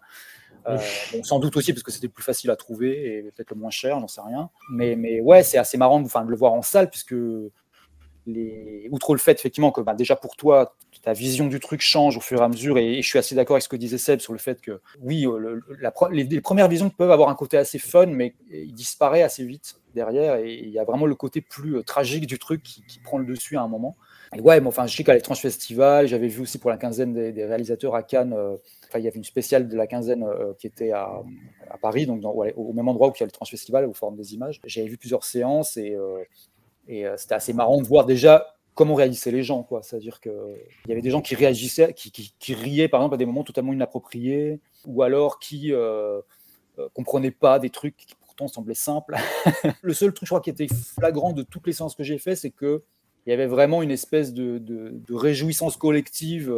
Il y a un plan Bruce Lee hein, à un moment. Ouais. Ils refont un, euh, voilà, un truc qui est, qui est vraiment, qui, qui le disent eux-mêmes, hein, qui, est- qui est qui est, une citation complète de, de- Bruce Lee avec un, un gros zoom sur Nicolas Cage à un moment où il, il casse la nuque de quelqu'un. Voilà, à part celui-là où vraiment tout le monde était un peu. euh, alors ça allait du, du- juste la salle qui rit à, euh, à l'étrange festival, c'était plus euh, tout le monde qui applaudit et qui hurle. Mais autrement, tout le reste, c'était plutôt. euh, ouais, c'était assez bizarre, c'était- très, très, euh, très différent. Quoi. Euh, En tout cas, le film est, est- vraiment. enfin, moi, je trouve que voilà, il, il vieillit pas, il est, il est vraiment, euh, vraiment super. Quoi, et, euh, je crois que j'ai juste vu une, j'ai juste vu une, une, une, une- projo, c'était à Poitiers, me semble-t-il. Ouais, c'était à Poitiers. On nous avait invités pour le truc, pour le, pour- avec Frick City, l'illustrateur du bouquin euh, Tué par la mort. On l'a vraiment vu dans une salle, euh, euh, il n'y avait pas un bruit tout le long. Enfin, là, j'ai vraiment eu l'impression que les gens euh, euh, étaient très embarrassés par le film, ils voulaient partir, mais ils ne pouvaient pas partir. Et il y avait un truc comme ça. Quoi. C'est c'est vrai que, enfin, on va en parler après, mais j'ai regardé avant de faire l'émission les, les, les- les retombées un peu sur Twitter à sujet d'un talent nord massif et j'ai l'impression qu'en fait personne n'a la même vision d'un film avec Nicolas Cage Ouais. et que, euh, c'est quelque chose de très compliqué. Tu peux, tu peux te retrouver effectivement dans une salle avec des gens qui sont totalement hermétiques au truc et qui se disent euh, il y a Nicolas Cage, donc forcément c'est un mauvais film, donc on va passer un mauvais moment. Et euh, donc en ce cas-là, je ne sais pas pourquoi ils viennent déjà. Mais c'est un, un bon film test ouais, à voir en salle, effectivement. Alors Marie a, a une urgence euh, au, au taf, donc on va devoir se passer de son avis et sur euh, Mandy et sur un talent en or massif. Nous la saluons, nous lui souhaitons bon courage. What's the worry here, Nick? You've lost some of your talent as an actor? What did he say? He says he loves you, but he went in a different direction. I'm done. I'm quitting acting. Tell the trades it was a tremendous honor to be a part of storytelling and myth making. Ah, fuck, man, I'm driving through the hills. I'm sorry. One more time. We got another offer. It's a million bucks. It's to attend a wealthy gentleman's birthday party. I would never do that. It's the easiest gig ever. You play yourself. What do we know about this guy anyway? Is he into something strange? It's not like he's gonna want you to suck his dick or fuck his wife or watch you watch him fuck his wife. I wouldn't think so. Welcome to Mallorca, Mr. Cage. The guy that owns this house, what's his name? Javi. Is Javi gonna want me to, uh... I am Javi.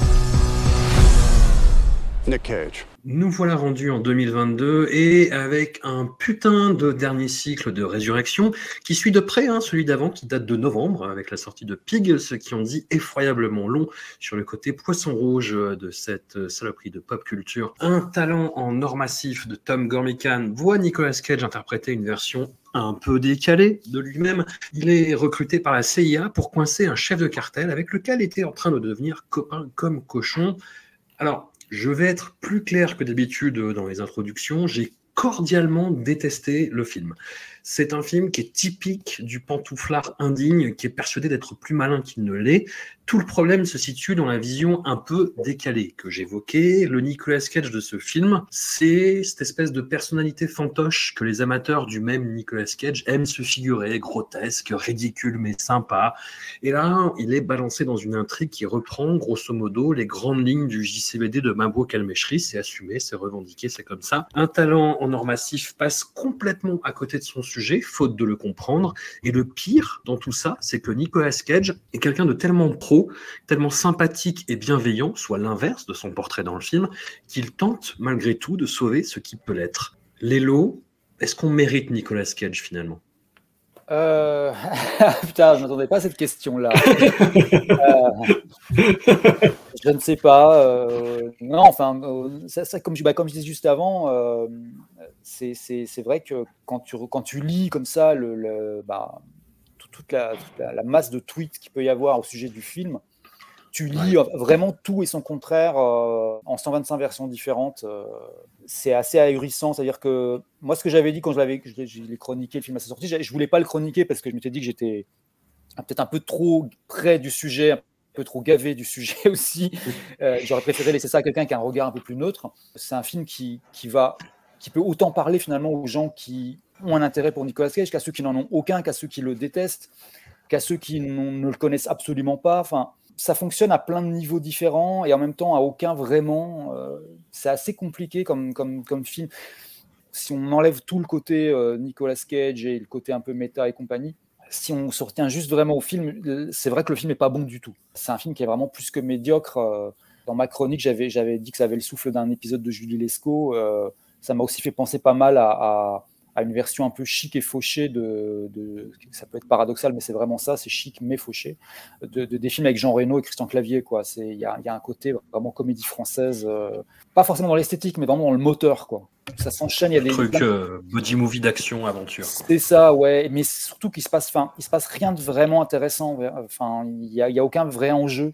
Mais cela dit, le côté euh, buddy movie stricto sensus marche dans le sens où voilà, le, duo Nicolas Cage Pedro Pascal fonctionne et que je pense que quelqu'un qui ne connaît absolument pas Nicolas Cage euh, et son, tout toute sa mythologie et qui n'en a rien à foutre et qui se met devant le film peut passer éventuellement un bon moment quand même parce que ça va fonctionner à peu près euh, sur ce, sur ce côté-là, parce que sur le côté un peu plus action, etc., et, encore plus sur le côté euh, plus, plus cinématographique et tout, c'est vraiment, vraiment, vraiment. Euh, Voilà, enfin non, c'est assez, euh, assez, euh, assez médiocre à ce niveau-là. Après, là où j'étais vraiment, on va dire, positivement surpris quand même, c'est que, on va dire, que c'est un film qui a le cœur à la bonne place, euh, d'une certaine manière, à propos de Nicolas Cage. C'est-à-dire que voilà, je m'attendais vraiment à un tel truc à côté de la plaque, euh, façon, façon disaster artist ou ce genre de film. Ou, au pire, oui, voilà, un truc un peu condescendant ou quoi. Que là, bon, je trouvais que ça passait à peu près et que bon, le portrait qui était fait était finalement pas si mal dans la première partie. Il passait plutôt pas mal, malgré, même si voilà, c'est très vite, on est dans un truc assez grotesque et assez euh, forcé, quoi.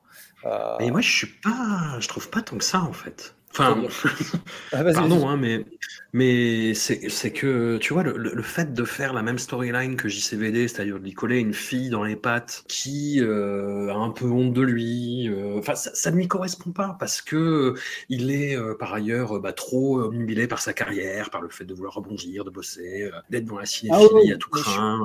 Mm, je C'est hyper d'accord. relou en fait.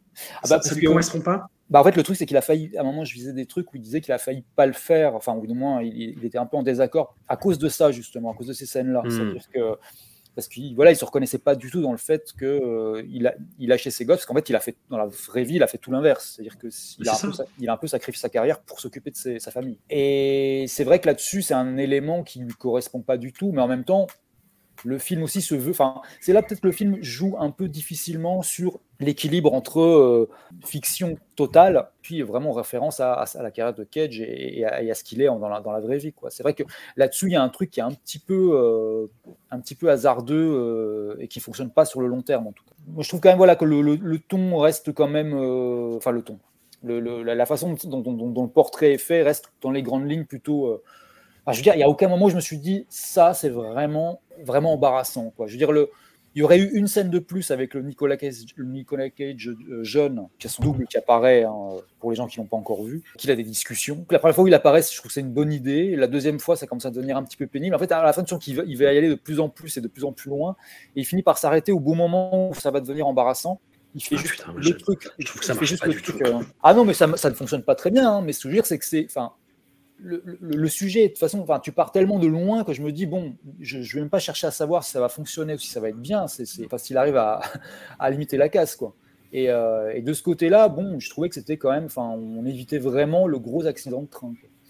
Et, Putain, mais euh, moi, quand, quand je vois ces scènes-là, moi, je vois le, le réal euh, scénariste Hmm. qui écrit sa scène et qui fait putain, trop culte quoi. Ah non, mais, Mais trop, bien quoi. Moi, c'est le côté où vraiment qui est, qui est le plus énervant du film, c'est ce côté à la. euh, Enfin, c'est pour moi, c'est un, c'est une longue boucle qui va depuis, qui commence à, à peu, à peu près à partir de Trainspotting euh, au milieu des années 90, où en gros les mecs font des films en sachant qu'ils vont être cultes. Enfin, en, avec le, enfin, c'est du culte clé en main, quoi. C'est-à-dire, c'est voilà, un film culte, c'est tout l'inverse normalement. C'est un film qui, qui échappe aux, aux gens qui l'ont fait et qui devient un truc parce que des, des- des- un public l'a, l'a- se l'est accaparé, quoi.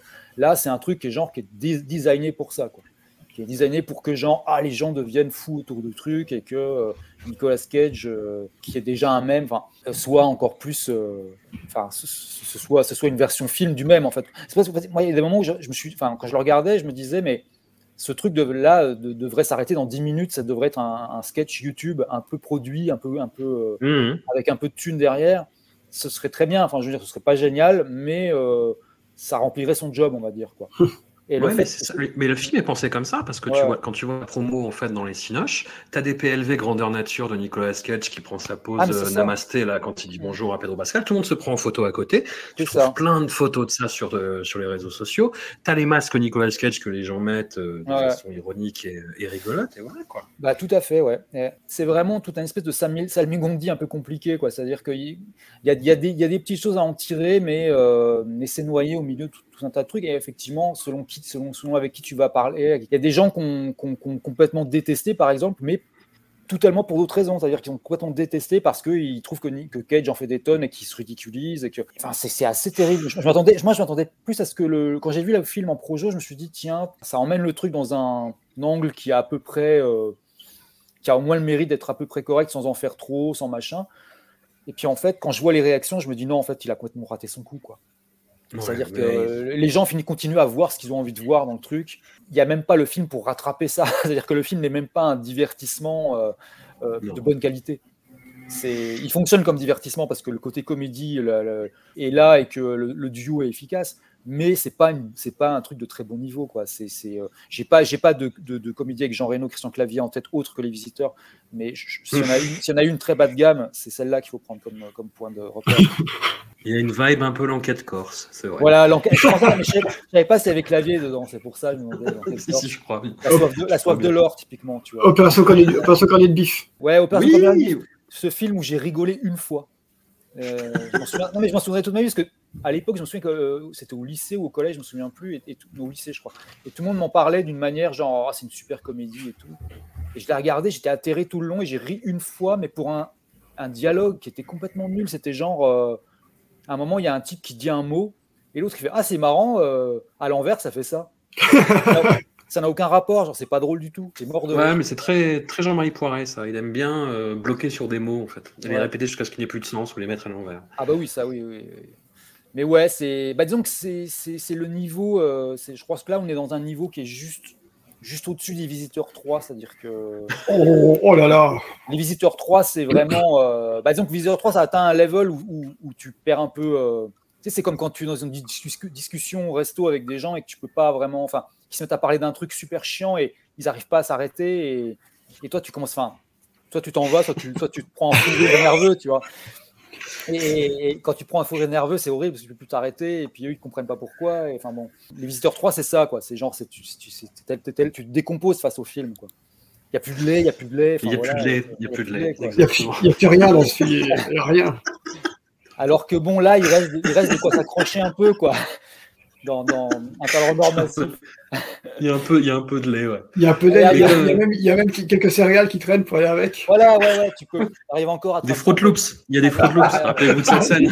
Oh, putain. Oh là là. Ah, alors lui, alors lui, ce personnage, comme il est nul, ce personnage Ouais, de dealer, là, là là, mais Ouais, parce qu'en gros, Petro Pascal, c'est le frère du vrai dealer qui est recherché par la CIA. Voilà, voilà, ouais. parce que Pedro Et Pascal le vrai, il est sympa. horrible. Et le vrai, il, est vraiment nul. Parce qu'en fait, le Oh, là, il est nul. il est pas dangereux, il est pas, enfin, il, incarne rien du tout. Tiens, on dirait, tu sais à qui il m'a fait penser pendant le film Il m'a fait penser à Bibi la série dans Banlieue 13. Exactement. Alors là, bravo.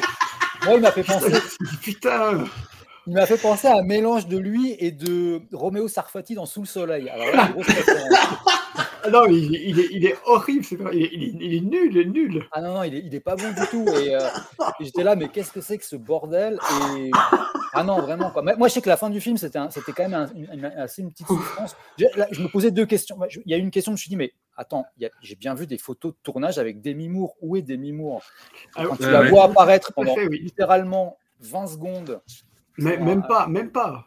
10 En secondes plus, à tout casser. je suis sûr, et je suis sûr que personne ne l'a grillé parce que des, des tonnes et des tonnes de gens, j'ai vu, j'en ai lu des, des- des- des critiques là sur, pour préparer l'émission, mais personne n'en parle. C'est incroyable. Et, euh, et en fait, ce truc, c'est vraiment la- l'espèce de privé de Joe qui a pas pris du tout. Non, il y a un truc qui m'a qui m'a fait rire un peu plus que la moyenne. Je crois d'ailleurs dans la projo, j'étais le seul à rire. C'est quand ils le font se déguiser, euh, quand Nicolas Cage se déguise euh, en, en espèce de truand Oh et qu'il se met à parler en italien. Parce que Oui, forcément, c'est- avec tout, tout notre passif, je- j'ai pas pu m'empêcher. Je me suis dit, oh putain, ils l'ont fait. Et, là-dessus, c'était voilà, c'était pas. Mais ça, c'était c'était à la fois bien vu et mal vu. Voilà, Oui, c'est c'est quand, quand ils se déguisent en, en Al Pacino, mais de, de aujourd'hui. voilà de, c'est de ça. maintenant. Exactement. ouais. Et euh, j'étais là, genre, ah putain, il y avait un boulevard sur, pour des accents italiens, ils l'ont ils l'ont foiré. Voilà. Voilà, la fin m'a mis très, très, très, très mal à l'aise. À la fin, elle est, et la fin, elle est qu'effectivement, vraiment, euh, elle est vraiment embar- Moi, c'est- le seul truc que j'ai vraiment trouvé très embarrassant, c'est la fin. Et en plus, il y a cette, ce truc, ils ont remis le cri Nicolas Cage euh, juste Ouais. avant le générique. Et c'est vraiment Juste le- après qu'il ait fait un pur fan service en disant Not the Biz, Not the Biz. Oui, Ce qui est nul aussi, putain. Et euh, voilà, ouais, c'est vrai que la, la fin, ça a vraiment la gueule de ce que je pensais que ça serait dans, les pires, scén- dans le pire scénario. Tu vois. Donc, euh, Mm. Du coup, finalement, tout ce qu'il y a avant, euh, je- voilà, c'est- c'est- c'est c'est- c'est- c'est- c'est beaucoup moins pire que ce que je, ce que je pensais voir. Mais, euh, mais c'est non, non, la fin, c'est vraiment, vraiment dégueulasse, ouais, effectivement. Seb, fais-tu le, le juge de paix? Ou est-ce que tu vas ressortir des, des, Moi, je- des comédies françaises en comparaison encore? Alors, j'ai plein de comédies françaises en magasin, vous inquiétez pas. Mais euh, C'est non, entre les secpas et, alors, je sais et pas les si vous- dégains. Les Je sais pas si vous avez de ce film qui, qui s'appelait les, les Parasites avec Atman Kelly. Oh là là. Putain, bah Bah, oui, déjà, il y le a premier film Tom de... Kenny, voilà. C'est le premier film de Philippe de Chauvron, Tout à fait. le, oui. Tout à fait. le, le- le créateur de la trilogie Qu'est-ce qu'on a fait au bon Dieu? Voilà, c'est ça. Donc non, mais pour revenir sur un talent dans Massif, euh, moi je, je, je, je rejoins la, la, la team Lelo. C'est-à-dire que je trouve Ouais. que la, la première, euh, les premières 20 minutes, 20, 30 minutes sont, sont, sont correctes. Ça, ça, ça pourrait passer. Même si, même si, euh, même si en, en, en tout point, JCVD est un bien meilleur film que, que celui-là. Ah oui, ouais, il faut le dire. Il fonctionne beaucoup mieux que. Parce qu'il n'a il a, il a pas ce côté un petit peu, un, un- un peu tu sens que JCVD, c'est un film sincère. Celui-ci, c'est un, c'est un film sournois. C'est là la différence Ouais. se joue là. Après, moi, j'avais j'ai lu que Nicolas Cage, au début, quand il a reçu le scénario, il dit Ok, euh, faites-le, mais prenez un, prenez un mec pour me jouer moi. Et les, les, les, n'avaient pas du tout voulu. Ils disent Non, non, on veut, on veut que c'est toi qui joue ton propre rôle. Alors que je trouve que justement, ça aurait été intéressant de prendre un mec pour jouer Prenez, Nicolas Cage. prenez tu vois. Sean Penn. Prenez Sean Penn. En fait, ils auraient dû prendre Alors Sean là, ça aurait, ça, aurait, ça aurait eu une autre gueule, effectivement. Ils auraient dû prendre Sean Penn pour jouer Nick et, et j'aurais j'aurais les taux pour jouer Nick jeune. Là, là, on aurait eu, on aurait eu une espèce de, Ah ouais. de, collision, de collision en- en, D'accident. D'accident. Ouais, les deux, les deux se, se seraient autodétruits en même temps. Ça aurait été un truc assez, assez incroyable à voir. Mais non, ils n'ont pas, fait- ils pas fait ça et c'est- bien dommage. Parce que oui, plus le film, plus le film avance, moins, moins il a l'intérêt qu'au final, tu te- c'est une comédie, ouais, c'est une comédie, comédie d'action qui est, qui est un peu nulle, où l'action est pas, l'action est pas, est pas incroyable et la comédie est pas drôle. Donc tu, tu regardes, tu regardes ta montre après, euh, après un petit moment, tu dis bon, ok, on en est là. Bon, le film n'est pas très long, mais quand même, ça, ça, ça dure un peu. Le film commence à, de- à devenir un peu gênant quand à ces, ces passages avec l'anniversaire de sa fille où il commence à jouer, à jouer du piano et à chanter de façon euh, très, très nulle. Parce que je vois pas. eh, ça va dire, je crois que c'est le point de bascule où je me suis dit, ah, alors là, on va, on va passer dans quelque chose qui n'est pas, qui est pas très Je bien. souvenais même plus de, je me souvenais même plus de cette scène. C'est peut-être pas plus mal. Mm. Mais après, moi, je suis toujours étonné par le- la façon dont les gens reçoivent le film, parce que j'ai, des, je vois des, des amis qui m'en parlent, qui sont euh, entre guillemets fans de Nicolas Cage, qui me disent putain, c'est génial, c'est un super hommage à Cage et tout. Du coup, moi, je leur, je leur réponds, qu'est-ce que tu as vu comme film depuis Nicolas Cage sur ces dix dernières années? Et là, ils me disent, bah, j'ai vu ça, j'ai vu Pig et j'ai vu, euh, j'ai vu Kick-Ass. Je dis, bon, ok, d'accord. Voilà. je, je pense que le film s'adresse à ce genre de personnes, en fait. Et je dis pas ça de façon péjorative, attention, hein, on n'est pas, on peut pas être tous être euh, fans hein, au, au même, au même degré. Ouais, t'as limite fait You People, tu vois. Quoi. Ouais, j'avoue, j'ai un peu, un peu fait euh, You People, mais euh, je pense que c'était mérité. Donc euh, voilà, le- en fait, le, le film s'adresse à des, à des gens qui connaissent un peu Nick Cage via, via Internet plus que, par, plus que via sa carrière finalement.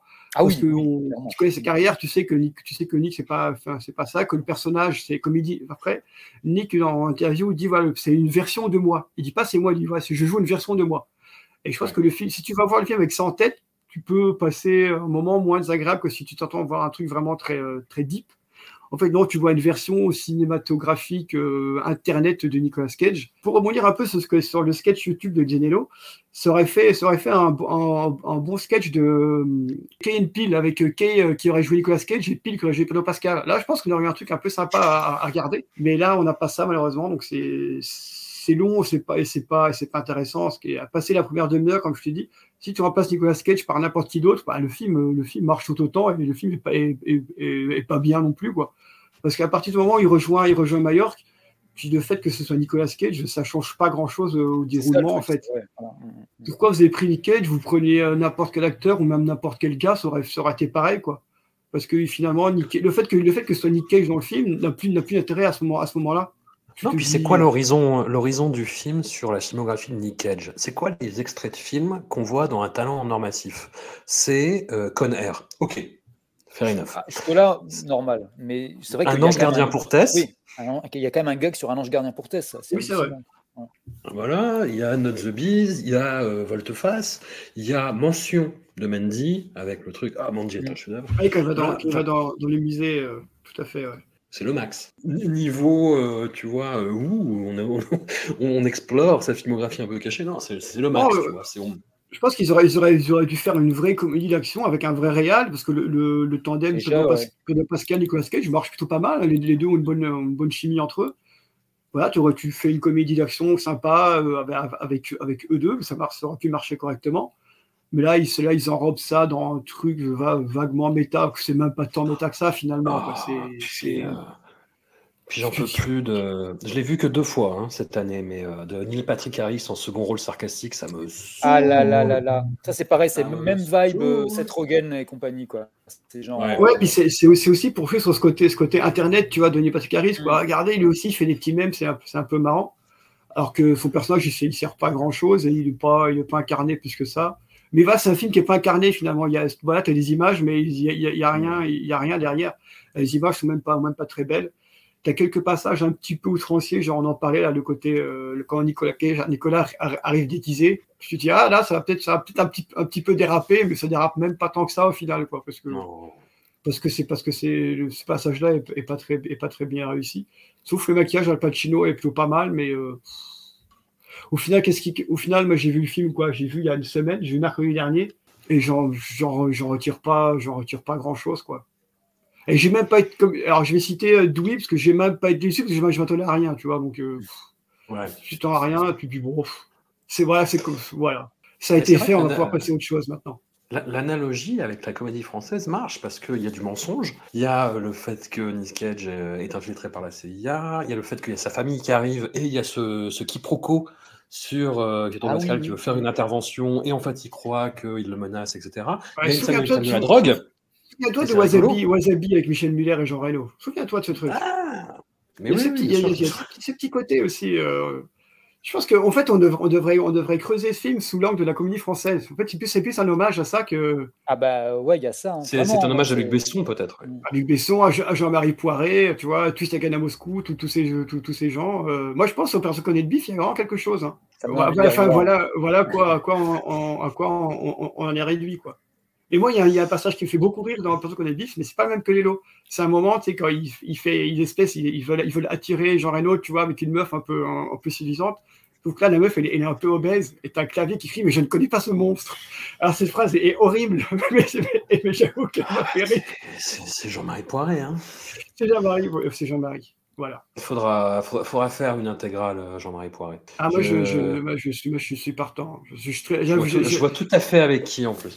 Ça, ça va être très J'étais en dur. train- hein. J'étais en train de me dire euh, qui- qui- qui- si j'avais in- inventé ce film ou pas, mais je suis en train de vérifier en même temps sur Internet. Non, il y a bien eu effectivement un film avec un singe et Jacques Villeray qui s'appelle Mookie. Mookie. Mookie, mais oui, avec, avec, avec Cantona. Mookie. Voilà, Avec Cantona, Après, ouais. un Indien dans la ville, Mookie, la nouvelle comédie d'Hervé Palude. Hervé Palu, putain, oh là là. Et aussi le, un petit côté le, le, le boulet, tu vois, avec, avec Boulevard, des, euh, Boulevard Voilà. des, voilà, on, on en est là.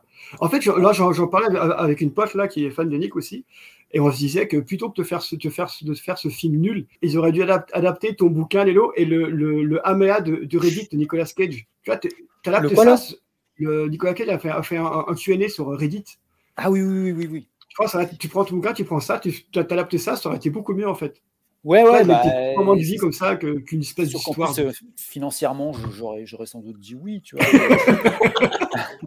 mais euh, non, non, mais c'est, c'est ce qui est. Putain, c'est, Hervé Palude qui a fait Les secrets professionnels du docteur Apfelgluck aussi. Alors, C'est- suis très fan de celui-là, c'est un chef-d'œuvre, merde. Ah ouais, il, a commencé dans, le- il a commencé dans le porno, Hervé Palu, figure c'est lui qui a fait, il a tourné les David Lansky. David Lansky, cette Oui. série euh, où euh, Johnny Hallyday fait un- un flic motard. Alors, Wow. j'exhorte vraiment tout le monde à regarder Apfelgluck, c'est un film qui est incroyable. Vraiment, Ah ouais, mais je l'ai revu il y a pas longtemps. Là. Et je suis vraiment, j'ai halluciné. Je me suis dit, genre, ouais, je suis sûr que ça a très mal vieilli. Mais non, mais pas du tout. Un saut de merde. un saut de merde. Non, mais là, le, le sketch, enfin le sketch, parce que c'est qu'on peut appeler ça des sketchs. Avec, mais, avec mais, la euh, bougie. le, le- oui, voilà, le, le tournage du film. incroyable. Toutes les répliques sont incroyables. C'est vous, Michel Coin. Ça, c'est Sa génial. voix m'était familière. mais c'est un film, enfin, c'est un film fantastique, vraiment. Mais j'ai ça au premier degré, c'est vraiment super Ah oui, film. euh, je Voyez-le. hein. Bah, la fin est un peu plus faible, mais, mais vraiment, c'est. Putain, puis le début avec, euh, avec Jacques Villeray, justement. Enfin, Mais oui, la c'est fait c'est genre, c'est d'une violence. Ah ouais, avec, avec mon frère, quand on était ado, on se répétait sans cesse un saut de merde. Vous me mettez un saut de merde. C'était, c'était, voilà, c'est super. Ah, là, c'est- on a ça. ouvert la porte, la, la, la, la boîte de Pandore, c'est horrible. Je- sur la page IMDB d'Hervé Palude, là, je- tu sais, je- tu sais, j'ouvre les onglets, genre, là, je, là, je suis que dans l'onglet director, director, mais là, j'ouvre. Alors, ne va, ne va pas sur la page keywords de Hervé Palu. Je. Ah, non, je sens le piège. Non, non, non, j'y retourne pas. Non, mais Ah, par contre, là, dans, dans la, si j'ouvre, Oui, si j'ouvre l'onglet, euh, l'onglet acteur, là, il a, le mec, il a joué dans des trucs, mais waouh. Il a aussi, j'ai été acteur, il a joué dans Lâche-moi les valseuses, Marche pas sur mes lacets, Marche pas sur mes lacets, quoi. 77, Claude Mulot, non, Max Pécasse, un Pécasse, ah, d'accord, voilà, voilà. Putain, Ouais. j'adore, c'est les, les premiers rôles dans les Max Pécasse, quoi. Là, c'est Sylvain Chara- Chamarande, tu vois. Genre, voilà. Un mec, là, il, est, il doit être, il doit être à Jean Lépin en train de se gratter les couilles, Sylvain Chamarande, là, il en a plus rien à Oui, il, vie. tourné avec, avec Luc Hamet aussi. euh. Putain, Hamet, ça, c'est un vrai nom, euh, ouais. Bah, Ah, excellent doubleur, hein, dit en passant. Oui, oui, Euh, ah oui, bah. tout à fait. Moins bon acteur, mais bon doubleur. On a, on a, on a un peu dévié, mais bon, voilà. Bon, ben, je sais même pas d'où on partait, tu vois. Bah, de la comédie française en, en règle générale. Et puis, On est bon, bah, parti oui, de personnes qu'on a le bif, puis on a, on a glissé. Voilà. Nos goûts, nos Jean-Marie goûts étant ce qu'ils sont, Palu. nos goûts étant ce qu'ils sont, on est parti par là plutôt qu'évidemment. Il y, y y avait une belle route, il y avait un petit chemin à bousser. On va prendre le chemin à broussailler plutôt. Voilà. Ce serait une meilleure aventure. D'ailleurs, d'ailleurs, j'ai vu que Claude Zidi Junior euh, arrivait Oula. avec un film là, et je sais pas si je vous encourage à voir la, la bande, la bande annonce. Ça donne envie de brûler le CNC vraiment. Quoi. Ah, mais Elle déjà- est déjà, il- terrible. Il avait réalisé Un la- truc qui la- s'appelle Ténor. euh, Ah, Ouais, c'est- ouais. lui qui a fait ça. Ah oui, oui, c'est Ouais. Michel. Larocque. euh, Michel Arrête- Larocque. arrêtez, euh, arrêtez de faire du rap, c'est nul, faisait plutôt de l'opéra. Voilà, on, on culture un jeune sauvageon des banlieues. Voilà. Alors, forcément, le personnage est arabe, du coup, forcément, il travaille chez Uber, hein, c'est un livreur, évidemment. Oh, c'était horrible. Ah non, non, c'était c'est c'est assez violent ça. Ouais. Enfin, je pense qu'on peut s'arrêter là, c'est- c'était une- c'est une, c'est une bonne fin. Ouais. Alors, oui, j'essayais de- de- d'attendre dans, dans- dans ce flot sur la comédie française euh, une occasion de rebondir sur le fait que euh, les résurrections de Nicolas Cage, c'est Illus Bar, Nicolas Cage est toujours là, il n'est jamais vraiment parti. euh, Bah, ça, c'est un des rares trucs bien Oui, qu'il y a c'est dans un le film c'est que il- ouais. il, euh, c'est une, c'est une private joke qui, enfin, une private- une- un, un gag récurrent qui revient assez souvent où ils disent tout le temps. C'est le retour de Nicolas Cage, pas, pas, pour autant qu'il soit parti. Enfin, et c'est vrai que là-dessus, le fait de le répéter plusieurs fois, je trouvais que c'était pas si mal, parce qu'effectivement, c'est un, vrai, un truc assez juste quand même. Mais, mais bon, mal- malheureusement, ça sert à rien. Mais c'est vrai que oui, c'est parce que c'est vraiment ça. Ben, en fait, moi je disais, au moment où le film est sorti à peu près, il y, a- il y a- il y avait deux grosses news sur Nicolas Cage qui tournaient en même temps sur les réseaux sociaux et c'était assez drôle parce que les deux étaient un peu euh, paradoxales. Il y en a une où il, où il racontait que pourquoi il avait fait autant de, de- de films médiocres et de DTV et tout ça parce qu'en fait il avait besoin d'argent, mais c'était pas pour ce, pourquoi les gens euh, ont souvent dit c'était que c'était le fisc, etc. et machin. Mais en vérité, il avait dans le film d'ailleurs. Ouais, ouais, ouais. Et il, il avait, il avait vraiment plus besoin euh, de, de, enfin, le, le- le vrai besoin qu'il avait, c'était de payer des, d'avoir assez d'argent pour payer des trucs à sa mère qui elle était, qui était toujours euh, soignée pour, pour, les problèmes, les nombreux problèmes qu'elle avait euh, euh, psychologiques. Et en fait, euh, il, il- il payait pour qu'elle ne soit pas en institut. Voilà.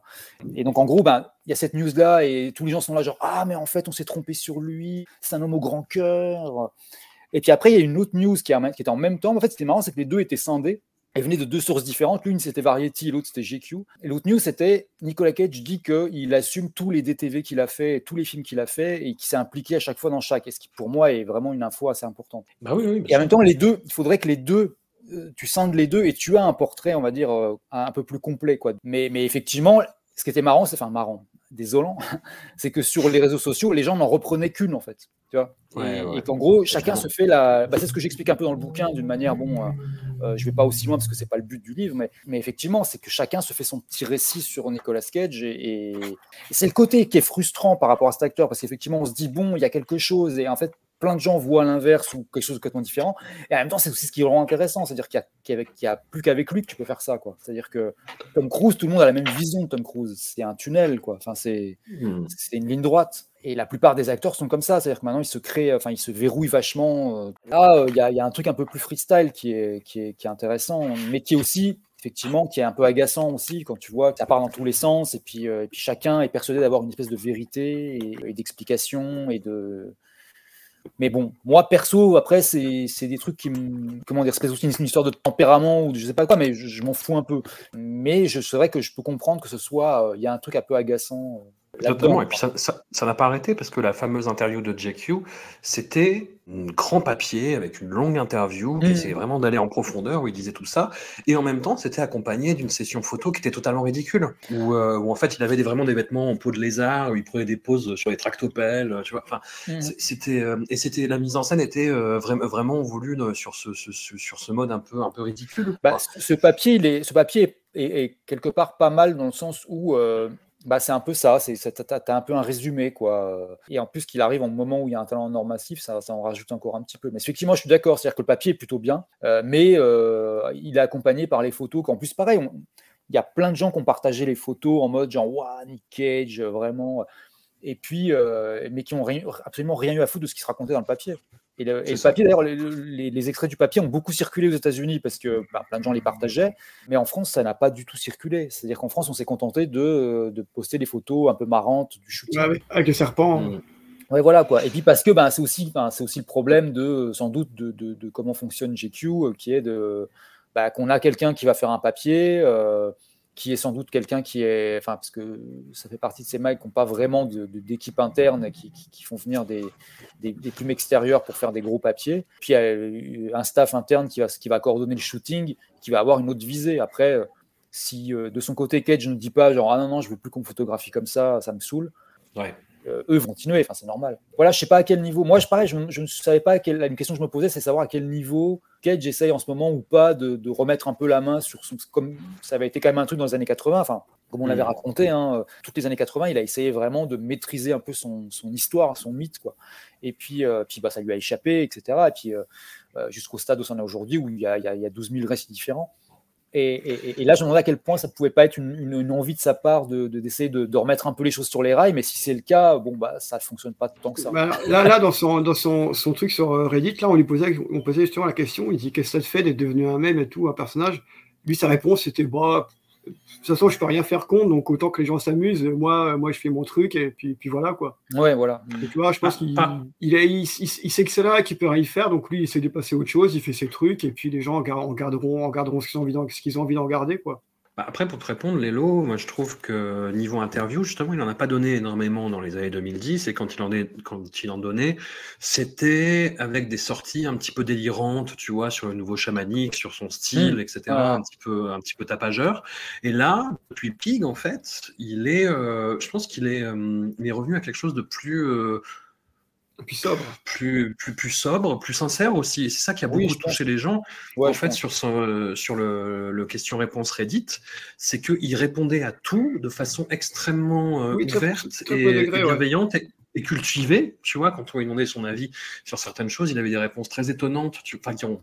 Ah, c'est vraiment pas hein. étonnantes quand tu connais le perso, mais, euh, mais qui sont hyper intéressantes et où les gens se sont dit, oh putain. Mais les gens vont rester aux photos rigolotes de, de JQ avec le serpent et le tractopelle. Quoi. Hmm. Voilà. Ouais, puis là encore, encore un truc là, parce que j'ai- il était, euh, il était invité chez, euh, chez Jimmy Kimmel, je pense.